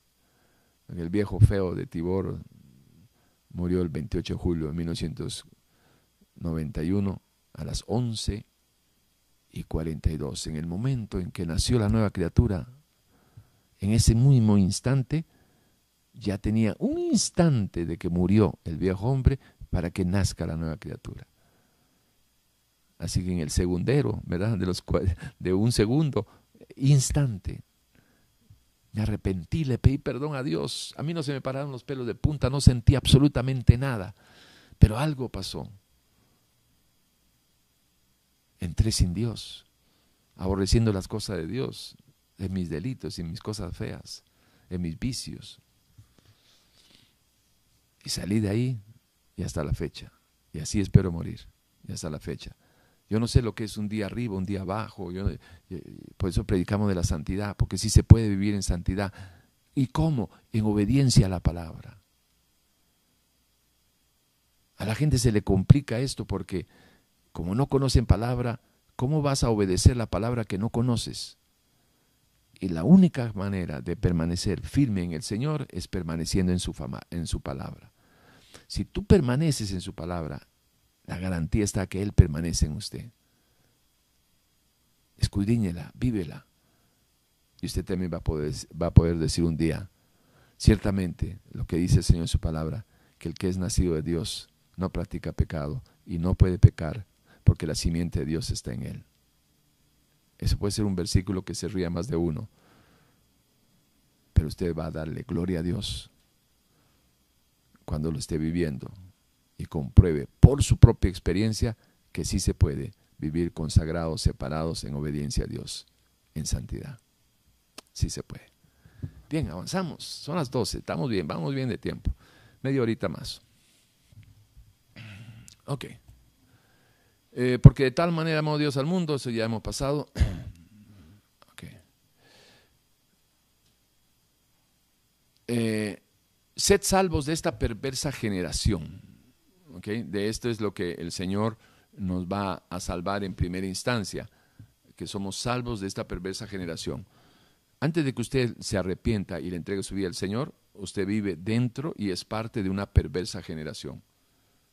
Una, una, generación perversa, mala, perversidad significa eso, maldad, iniquidad. La degeneración de, esta sociedad, para, para, para explicarlo, la degeneración de esta sociedad se da por la ausencia de la relación con el Espíritu de Dios. ¿Qué es un degenerado? Un degenerado es una criatura viva que está dando frutos diferentes al propósito para el cual fue creada. Por ejemplo, vayámonos a, al reino vegetal. Cuando un, una, un, árbol de, de, manzanas, un árbol de naranja, mejor dicho, un árbol de naranja, da una piña, se degeneró. ¿Por qué? Porque está establecido por la ley de Dios que cada semilla, según su género, da su fruto. Y cuando una semilla de naranja da una piña, se degeneró, está dando frutos fuera del propósito para el cual fue creada. Y cuando un hombre usted o yo, eh, se ha degenerado, es porque estamos viviendo y estamos fructificando de una manera diferente para el cual, eh, fuera del propósito por el cual Dios nos ha creado. Por ejemplo, a mí Dios no me había creado para ser un mal padre, un mal esposo, un mal hijo, un mal hermano. Dios no me creó para ser un mentiroso, para ser un hipócrita. Dios no me creó para ser un vicioso. Dios no me creó para eso. Dios no me creó para darle un mal uso a mi cuerpo, no, a mi mente, a mis ojos. Dios no me creó para eso. Y como todo eso vivía, entonces hablamos de que el degenerado de Tibor fue regenerado en una nueva criatura, porque Dios, Dios, Dios no, no, no agarra el viejo hombre y, y, lo afina, no, no. El viejo hombre separado de Dios, y una vez ya está, ese es el que queda afuera, Dios trata únicamente con la nueva criatura. Eso hay que entenderlo. Entonces la nueva criatura va a empezar a dar frutos conforme al propósito para el cual fue creada.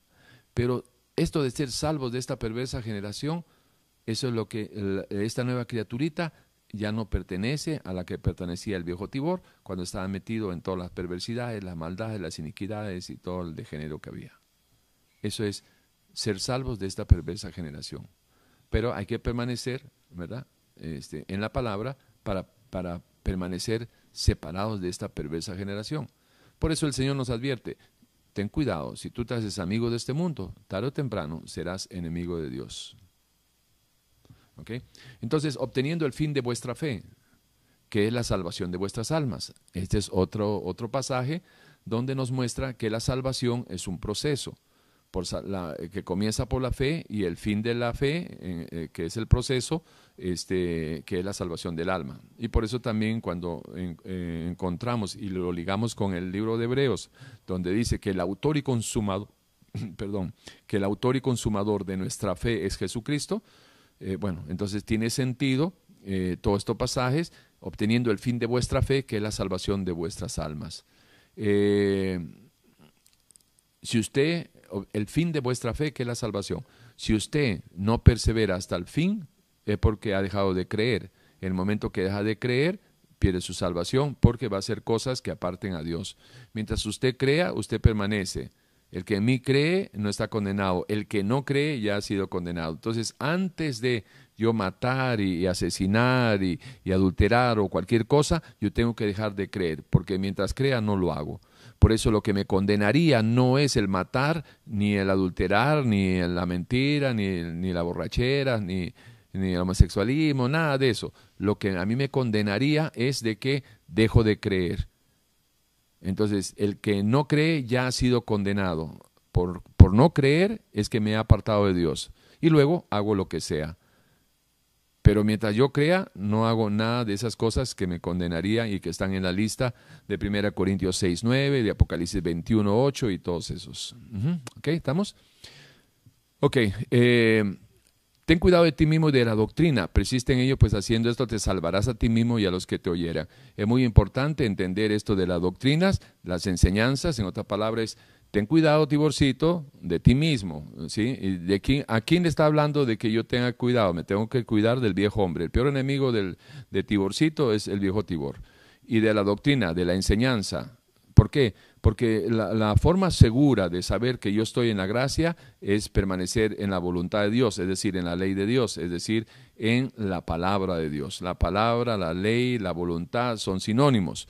Entonces, para, eso es lo que me ayuda a entender si todavía estoy en gracia, porque yo no puedo saber si estoy en gracia si no considero en la gracia de Dios, si no considero la voluntad y la ley de Dios.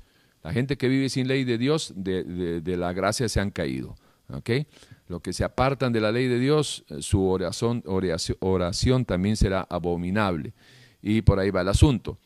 Ten cuidado del viejo Tibor y, de las enseñanzas y las doctrinas. Persiste en ello, pues haciendo esto te salvará a ti mismo y a los que te oyeran. Recuerde lo que enseña segunda de Juan, versículo 9. El que no persevera en la doctrina de Jesucristo eh, y se extravía, no tiene a Dios. El que persevera en la doctrina de Jesucristo tiene al Hijo y tiene al Padre. Eh, esto es importante que lo entendamos. Porque no me avergüenzo del Evangelio, porque es poder de Dios para salvación a todo aquel que cree. Vuelve otra vez lo mismo al judío primeramente y también al griego, porque en el evangelio de, en el evangelio la justicia de Dios se revela por fe y para fe, como está escrito, más el justo la fe vivirá. Esto también destruye la predestinación, porque aquí está hablando de que el, eh, este, a través del evangelio, de la predicación de las buenas nuevas de Jesucristo sobre la salvación, que es la fe en él, eh, que es poder de Dios para salvación de todo aquel que en él cree, al judío primeramente y también al griego. O sea, no es solamente para el grupito que supuestamente Dios eh, eh, predestinó, eligió para salvación. Así que la fe viene por el oír y el oír la palabra de Dios, obteniendo el fin de vuestra fe, que es la salvación de vuestras almas. Ya le explicamos ocupados de vuestra salvación con temor y temblor. Esto, este, obviamente, para aquellos que dicen que la salvación no se pierde, pues aquí la palabra lo contradice le dice, no, tienes que cuidar tu, con, con temor y temblor de no perder esa salvación. Y obviamente eh, la salvación está ligada con la santificación, la santificación está ligada con la presencia de Dios. Entonces, el principio de la sabiduría es el temor a Dios. Es decir, cuando tú tienes temor de perder a Dios, de perder esa relación, así como cuando uno tiene un hijo, ¿verdad? O tiene una familia y los chicos salen a la calle a las 11, 12 de la noche, caramba, no han regresado y de repente suena el teléfono y tú dices, ya está, 15 murió, ¿verdad? Entonces ese temor, esa angustia de, de que pasan las horas y no llegan, ese temor a perder a un familiar, ese es el mismo temor que, guardando las distancias, que uno debería de tener temor de no perder una relación tan, tan linda con el Señor. Entonces, al tener conciencia de su presencia y guardar, guardarme con temor y temblor para no perder esa relación, entonces estamos hablando que también estoy, estoy guardando o sobreguardando mi salvación, porque mi salvación depende de la presencia de Dios. Y la presencia de Dios eh, depende de, de, que yo camine en santificación, en consagración a través de la palabra, que la palabra en la vivencia nos santifica. Todo eso es pura Biblia. Porque escrito está, sed santo porque yo soy santo.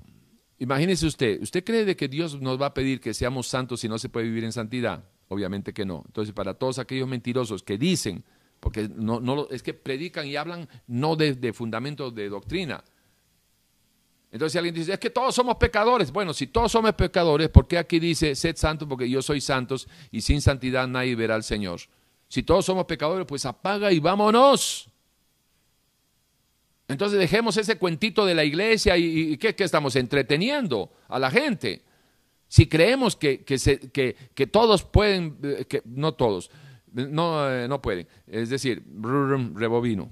Si creemos en que nadie vive en santidad porque no se puede vivir en santidad, entonces apague y vámonos. Porque dice Dios en su palabra que sin santidad, seguir la paz con todos porque, y la santidad, porque sin santidad nadie verá al Señor. Ahora, eso es doctrina. Sin santidad nadie verá al Señor. Eso es doctrina. Entonces, no me prediquen de la santidad si me van a excluir esto. Y si me lo van a torcer, usted ya sabe que lo están torciendo. Porque los postulados son estos. Por un lado, la gente dice, es que todos somos pecadores.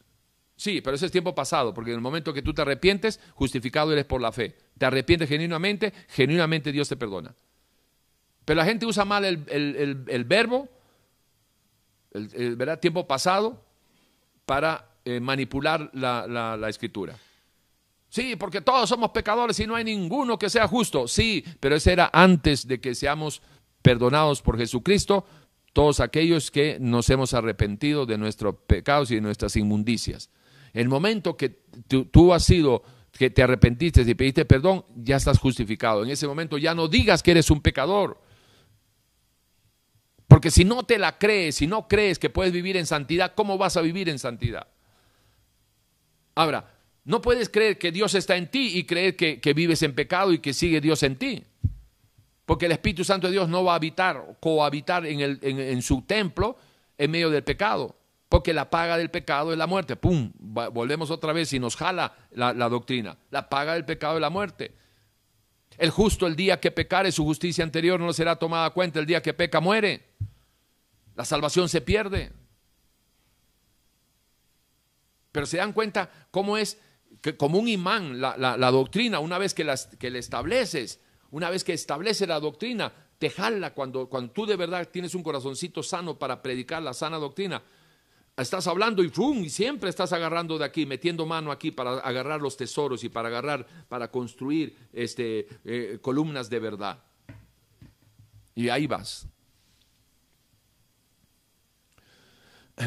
Porque escrito está, sed santo porque yo soy santo, porque esto es bueno y agradable delante de Dios nuestro Salvador, el cual quiere que todos los hombres sean salvos, la intencionalidad de Dios, y vengan al conocimiento de la verdad. Note, no es suficiente con, aceptar a Cristo y, y, de que usted esté caminando en estos momentos sin pecar.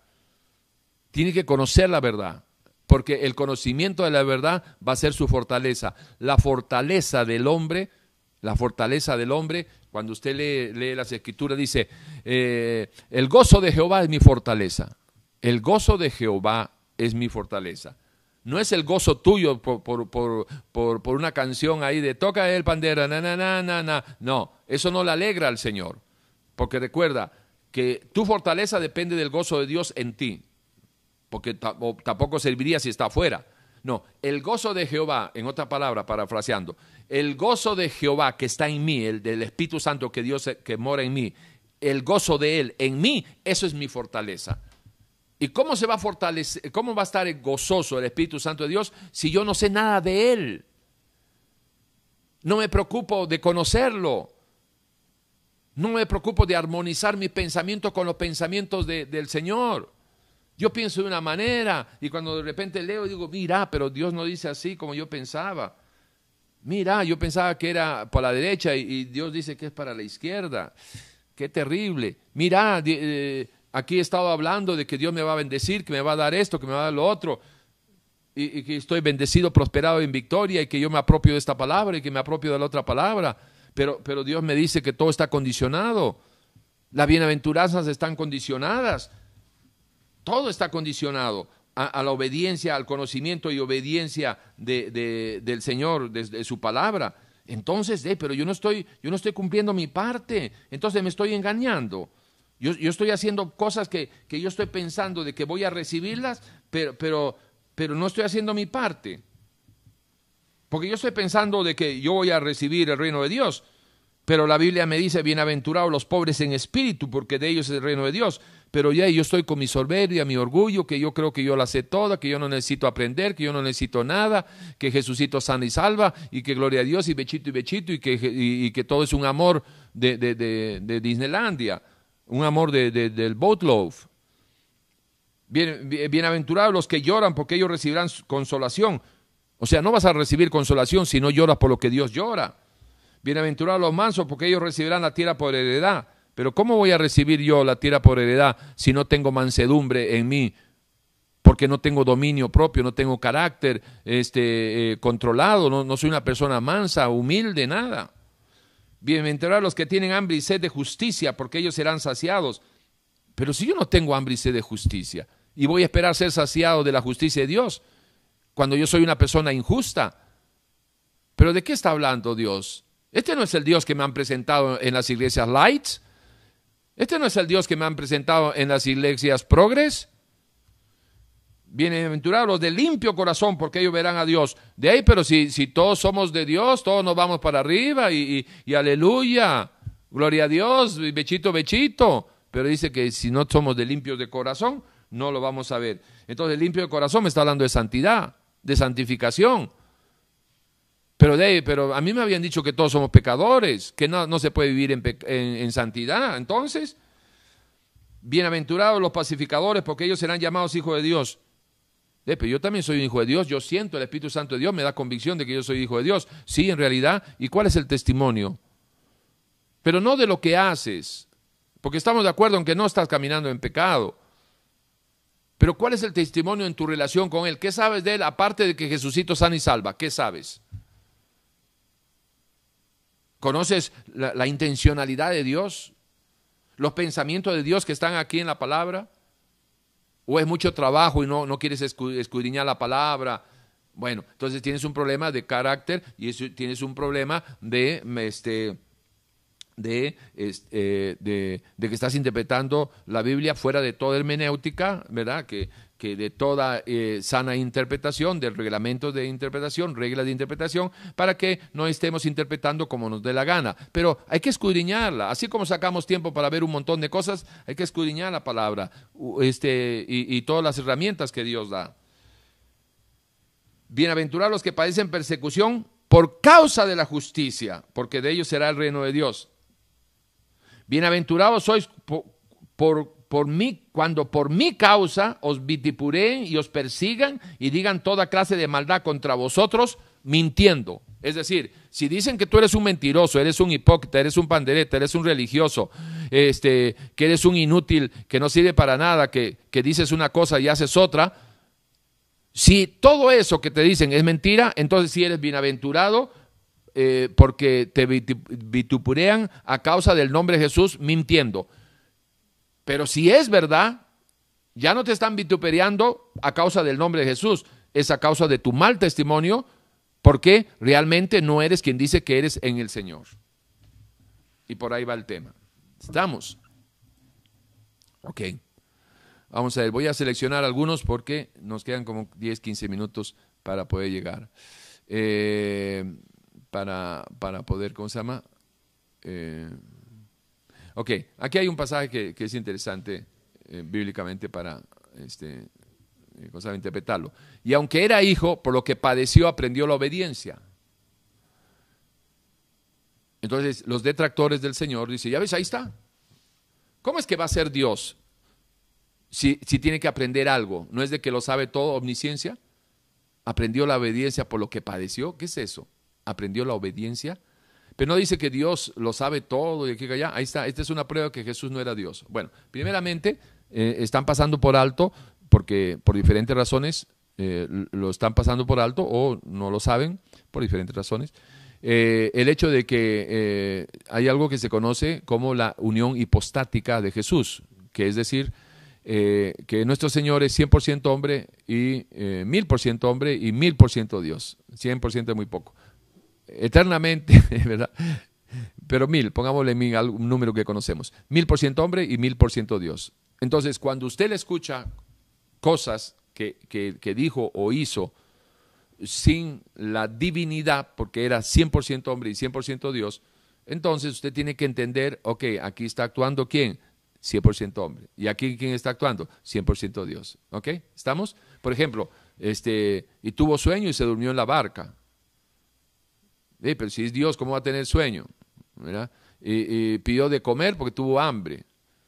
¿Sí? Este, pidió agua porque tuvo sed. Esa es la parte humana, eh, lo que se conoce como la unión hipostática, que no se puede explicar, solamente es, el título, digamos, que, teológicamente lo han, lo han este, tratado de presentar, pero eh, explicar no se puede, igual que la Trinidad no se puede.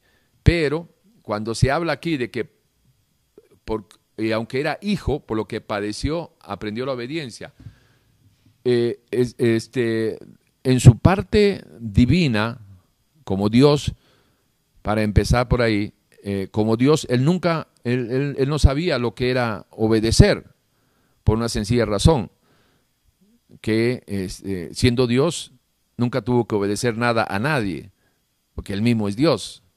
Ahora, cuando el Dios creador se hace criatura y viene aquí para salvar a su creación, ¿sí? Eh, él, escucha frases como, yo no he venido aquí a hacer mi voluntad. Por eso, Dios, por eso mi padre, mi padre, siempre decía mi padre, la única vez que Jesús dijo, eh, mi Dios y no mi Padre fue en la cruz, cuando dijo, Dios mío, Dios mío, ¿por qué me has abandonado? Pero en todo el recorrido eh, terrenal, él siempre decía, mi Padre y vuestros padres, marcaba la diferencia de su Padre y nuestro Padre, ¿sí? Con los discípulos y la gente. En todo caso, cuando está aquí en la tierra, él dice, yo no he venido aquí a hacer mi voluntad, mi Padre que me ha enviado, mi Padre que me ha enviado, yo siempre hago la voluntad de mi Padre. Y por eso es que mi padre nunca me ha abandonado, etcétera, etcétera. Entonces, por lo que padeció, aprendió la obediencia. Es que la obediencia es una experiencia que el desobediente no conoce. Y el que nunca ha obedecido tampoco lo conoce, como en este caso Dios. Dios en la persona de, Jesús él nunca había obedecido, no por desobediente, sino porque nunca había tenido, nunca había estado en la posición de obedecer. ¿Por qué? Porque él mismo es Dios. Pero aquí en la tierra, en su condición de hombre, sí. ¿Obedecer a quién? A su Padre. A cumplir el propósito para el cual vino a este, a este mundo. Para que, diendo su vida, tú no pierdas la tuya y yo no pierda la mía. Entonces ahí, eh, eh. Ahí cabe el, el, elemento este de la obediencia. ¿Cómo escaparemos nosotros si descuidamos una salvación tan grande? La salvación se pierde, ¿ok? Porque si no, no estarían diciendo eso. Por tanto, es necesario que con más diligencia atendamos a las cosas que hemos oído, no sea que nos deslicemos. Porque si la palabra dicha por medio de los ángeles fue firme y toda transgresión y desobediencia recibió justa retribución, ¿cómo escaparemos nosotros si descuidamos una salvación tan grande? Está muy claro. Ahora, escúcheme, ¿cómo escaparemos nosotros si descuidamos una salvación tan grande? Elimina la predestinación, porque si ya están predestinados, no se preocupen, no descuiden, o te descuides de todas maneras. Si estás en la lista de los que se salvan, te cuides o te descuides, te vas a salvar. Esa es la triste y, eh, paupérrima este, conclusión. Vamos a ver. El que persevera hasta el fin será salvo, ¿correcto? Eso nos indica también que la salvación es un proceso que comienza por la fe, se mantiene por la fe y eh, eh, obteniendo el fin de la fe, que es la salvación del alma, 1 Pedro 1.9. Entonces, es todo un proceso y eso es lo que hay que predicar, lo que eh, doctrina la enseñanza y doctrina nuestro Señor Jesucristo en el libro de Mateo capítulo 24.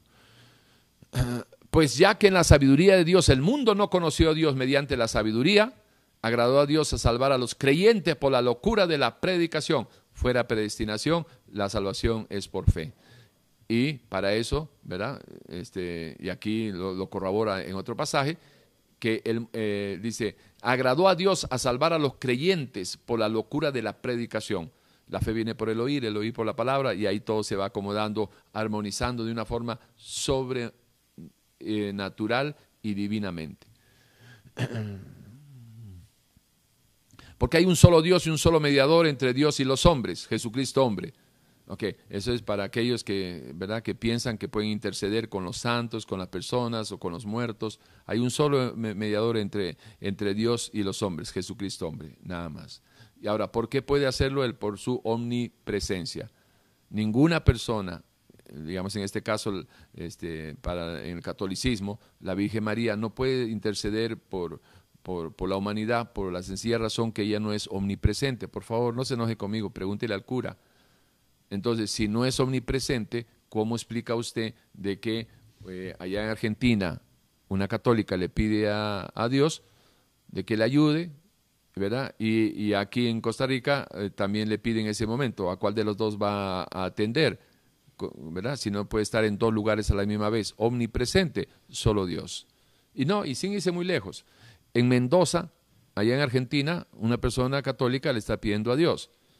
Y eh, ahí mismo en Buenos Aires, otra persona católica le está pidiendo a Dios a cuál de los dos le, ¿cómo se llama? Le, atiende. Y ahora imagínense que con tantos católicos pidiéndole a Diosito por sus necesidades, o pidiendo, a Diosito, no, pidiéndole a la Virgen que interceda, pidiéndole a la Virgen que le ayude por este problema, por el otro. ¿Y a quién va a escuchar? No es omnipresente. Y si no es omnipresente, es una fantasía terrible, terrible, que se ha usado durante tantos años, utilizando la figura de la Madre de Jesús como una intercesora. Pero eso es culpa de los bandidos estos de Roma. Pregúntele al cura, pregúntele a su sacerdote. Oiga, si, ¿cómo es la, la, Virgen María es intercesora? Sí, ¿y cómo hace si no es omnipresente? Omnipresente es solo Dios. Ni el diablo ni Satanás es omnipresente. Satanás es uno solo y solo está en un lugar en un mismo tiempo. Solo Dios puede estar en todo lugar y en todo tiempo.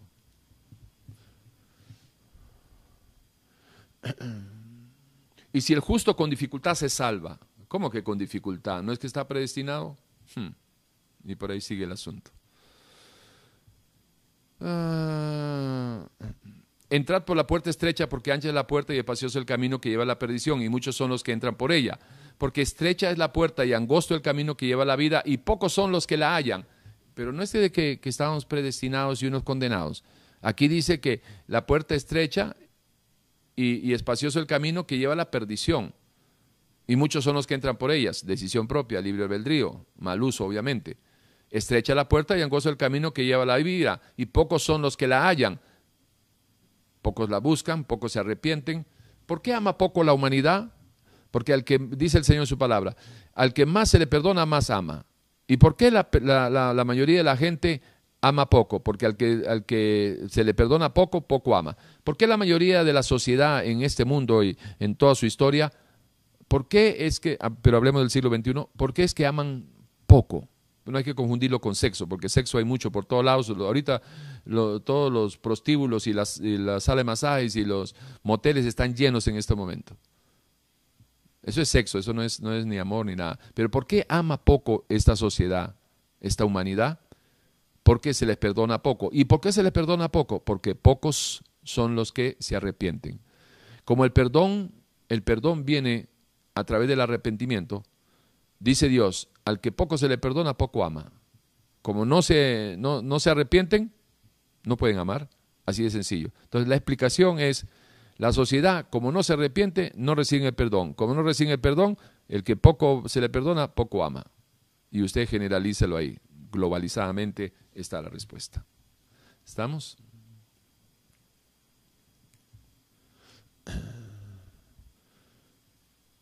Porque el que siembra para su carne, de la carne segará corrupción, muerte. Mas el que siembra para el espíritu, del espíritu segará vida eterna, libre albedrío. Ahí no hay predestinación. Porque el que me halle hallará la vida y alcanzará el favor de Jehová, libre albedrío. No hay predestinación. Porque no nos ha puesto Dios para ira, si nos hubiera puesto para condenación antes de, de nacer, estaríamos así porque no nos ha puesto Dios para ira, sino para alcanzar la salvación por medio de nuestro Señor Jesucristo, no por predestinación. Y el mundo pasa y sus deseos, pero el que hace la voluntad de Dios permanece para siempre. Voluntad propia, libre albedrío. No hay predestinación. He aquí yo estoy a la puerta y llamo. Si alguno oye mi voz y abre la puerta, entraré a él y cenaré con él y él conmigo. No hay predestinación. He aquí a la puerta yo estoy y llamo. Si alguno oye mi voz y abre la puerta, libre albedrío, entraré y cenaré con él y él conmigo. Al que venciere, le daré que se siente conmigo en mi trono, así como yo he vencido y me he sentido con mi padre, sentado con mi Padre en el trono. El que tiene oído, oiga lo que el Espíritu dice a, las iglesias. Si existiera la predestinación, uno diría, de verdad que Dios es, un, es un, Dios que se burla de su creación. ¿Para qué dice el que tiene oído que oiga al Espíritu, lo que el Espíritu dice a las iglesias, que al que venciera la edad que se siente conmigo? Si esto no es un asunto si yo voy a vencer o no voy a vencer, es si estoy predestinado o no estoy predestinado. Y obviamente es una herejía porque no calza en la doctrina cristiana. ¿Le quedó claro? El alma que pecare, esa morirá. No es predestinación, es decisión del pecador. El Hijo no llevará el pecado del Padre, ni el Padre llevará el pecado del Hijo. La justicia del justo será sobre él y la impiedad del impío será sobre él. Libre albedrío, no hay predestinación. Mas el impío, si se apartare todos sus pecados que hizo y guardare todos mis estatutos e hiciera según el derecho y la justicia, de cierto vivirá. No hay predestinación, libre albedrío. Todas las transgresiones que cometió el impío no le serán recordadas. En su, ah, perdón, eh, sí, en su justicia que hizo, vivirá. ¿Quiero yo la muerte del impío? Dijo Jehová el Señor. ¿No vivirá si, se aparte de sus caminos, si se arrepiente? Libre albedrío. No hay predestinación. Mas si el justo se apartara de su justicia y cometiera maldad e hiciera conforme a todas las abominaciones que el impío hizo, ¿vivirá él? Ninguna de las justicias que hizo le serán tenidas en cuenta por su rebelión con que prevaricó y por el pecado que cometió, por ello morirá. La salvación se pierde. El justo el día que pecare su justicia anterior no será tomada en cuenta. La salvación se pierde.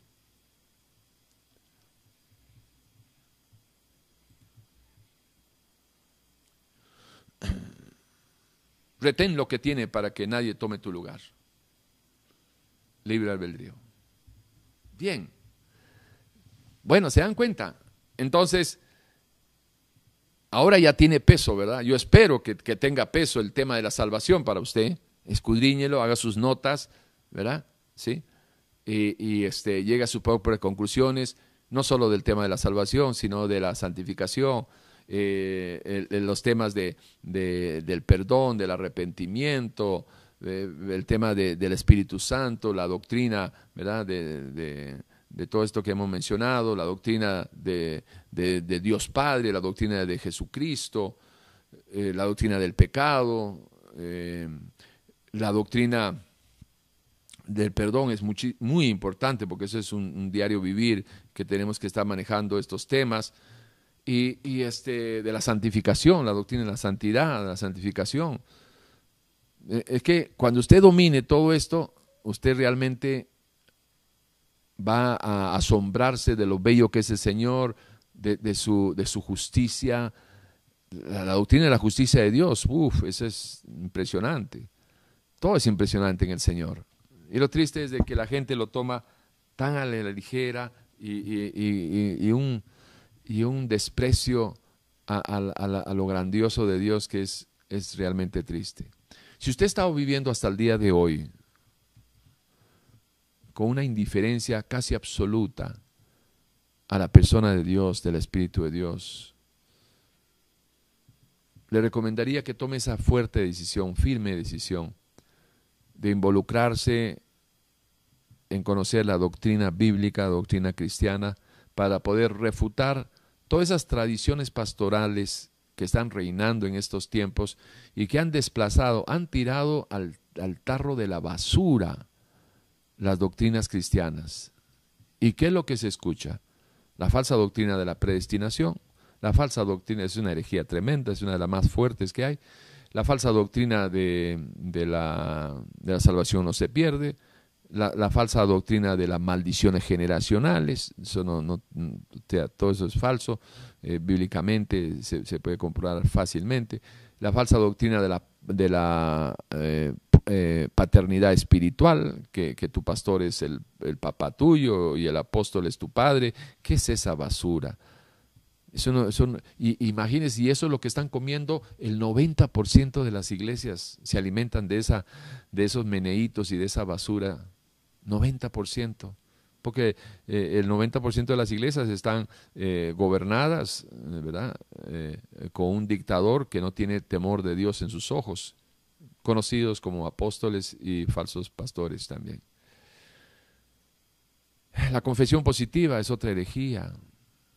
Yo declaro, yo confieso, es basura, eso, eso no tiene sustento bíblico. Pero para eso usted tiene que conocer la doctrina de la oración, oración y ayuno. Y por ahí va. La doctrina del diezmo, esa imposición, que, tú eres un maldito si es que no das diezmo y y cuando te vienes a la palabra, la doctrina del dar, la doctrina de la mayordomía, eh, acerca de, cómo es que se deben de manejar las finanzas en la iglesia para atender las necesidades tanto del edificio, de, la iglesia, eh, cuerpo físico ahí, eh, de sus miembros, de las viudas, de los pobres, de los huérfanos, de los extranjeros. Esa doctrina del diezmo no es para enriquecer a, los pastores. ¿Cómo hay tantos pastores ricos? Y, si solo se enriquecen los pastores y, la gente sigue siendo pobre, ya obviamente debería ser una señal de alerta. Pero si conocieran la doctrina de, lo que es las finanzas en la iglesia cristiana, que es a través de las ofrendas voluntarias, 1 Corintios 16, del 1 al 3, Así es como enseña Pablo, inspirado por el Espíritu Santo de Dios. Dice, así como enseñé yo en, Galacia, eh, ¿verdad? A la iglesia de los Gálatas. Así también ustedes, cada vez que vengan el primer día de, la semana, traigan una ofrenda conforme hayan prosperado, voluntaria, para poder ayudar. En este caso iban a recoger una ofrenda para ayudar a la iglesia de Jerusalén. Pero no era un asunto de comprar tierras y tierras y tierras y que y cargar al pueblo de las deudas y, y, que compren tierras y que, ay sí, que para hacer esto y el otro, y cuando te das cuenta es, se están eh, enriqueciendo a costillas de un pueblo que lamentablemente no conoce, no conoce cuál es la perfecta y santa voluntad de Dios. Bien. Pero todo tiene un comienzo, es, una recomendación para los que ya eh, han aceptado al Señor, pero son, eh, son de, escaso conocimiento de la palabra. Juan 5.39 es una excelente opción. Escudriña las escrituras, ahí está la vida eterna y ellas son las que le van a dar testimonio del Señor para que eh, a través de todo un proceso usted pueda ir renovando su mente, Efesios 4, 22, 23, 24, lo que siempre hemos dicho. Pero para comenzar, para mucha gente, de repente no es ni cristiana, porque si usted está viviendo en pecado, no crea que es cristiano. En pecado, el Espíritu Santo de Dios no está ahí. No se muera sin Dios. Arregle su vida hoy. Hoy es un tiempo de salvación. Si este es el caso suyo, si está arrepentido, si, si acaba de llegar hace un ratito, tuvimos un tiempo muy especial, hace como unos 40 minutos creo, algo así un tiempo muy especial donde se dio la oportunidad de hacer un llamado para que las personas que en ese momento estaban conectadas puedan entregarle su vida al Señor. Y no quisiéramos terminar esta, esta enseñanza sin darle la oportunidad a usted que llegó tarde, que llegó corriendo ahí por diferentes razones. Pero hoy estás aquí y dice el Señor, la puerta, dice el Señor, si yo toco la puerta de tu corazón y tú oyes y me abres, yo entraré y cenaré contigo y tú cenarás conmigo. Está hablando de intimidad, está hablando de, pasar tiempo juntos, no es de comer y salir soplado, no. Dios es un Dios personal. Quiere que tú lo conozcas. Pero para eso tienes que reconocerlo y arrepentirte de tus pecados. Y obviamente de ahí en adelante apartarte de los tales. Entréguele su vida al Señor, si está arrepentido, si sabe que usted está viviendo sin Dios y dígale ahí dónde está. Señor Jesús, he escuchado, Señor, una porción de su palabra, pero de seguro que mi alma que tiene sed de usted está lista para arrepentirse y para su nuevo nacimiento. Yo hoy reconozco mi pecado, mi vida no solo apartada de usted, sino en contra suya. Y por eso vengo a pedirle perdón para que me limpie estos pecados de los cuales renuncio a sus prácticas. Que su sangre preciosa me limpie, que su Santo Espíritu venga en mí, Señor, y haga de mí una nueva criatura para que el milagro más grande, el nuevo nacimiento, sea una realidad en mi vida. Y de la misma manera que usted me ha perdonado sin merecerlo, yo quiero perdonar a aquellas personas que me han hecho daño y que tampoco merecen que yo los perdone. Pero lo hago, Señor, para tener una mente y un corazoncito limpio para usted en obediencia a su palabra. Los perdono como usted me perdonó, sin merecerlo. Gracias Señor por esta oportunidad. Lo voy a buscar a través de su palabra para conocerle, servirle, amarle, porque hoy entiendo que no puedo amarle si no lo conozco. Gracias Señor. Amén, amén y amén. Bueno, ha sido un tiempo muy especial, muy lindo. Espero que para ustedes también por lo demás, quedarles, eh, les invitamos hoy a las 8 de la noche, para los que están, viven aquí en Costa Rica, que nos sintonicen a través de la radio, en la frecuencia FM 85.9, no, ¿cuál 85.9? 105.9 en su FM, 105.9 en su FM, Radio Urbano, la emisora que se ve.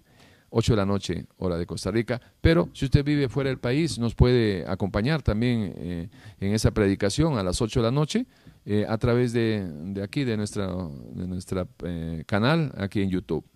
Así que ya saben, 8 de la noche, próxima cita con ustedes. Y el lunes, lunes y viernes, 3 de la tarde, lunes y viernes, 3 de la tarde, un tiempo precioso de preguntas y respuestas con la pastora Maristela y un servidor. Muchos cariños y si a algo le podemos ayudar, ahí Maristela está poniendo ya los números que usted nos puede llamar, ahí quedan este, eh, ¿cómo se llama? registrados y también nuestro correo para que este, nos pueda este, conectar. Un gran abrazo, muchos cariños y los felicito a aquellos que han entregado su vida al Señor. Si quiere puede comunicarse con nosotros y le vamos a ayudar a dar sus primeros pasitos. Chao, un abrazo. Muchas gracias, Maristela.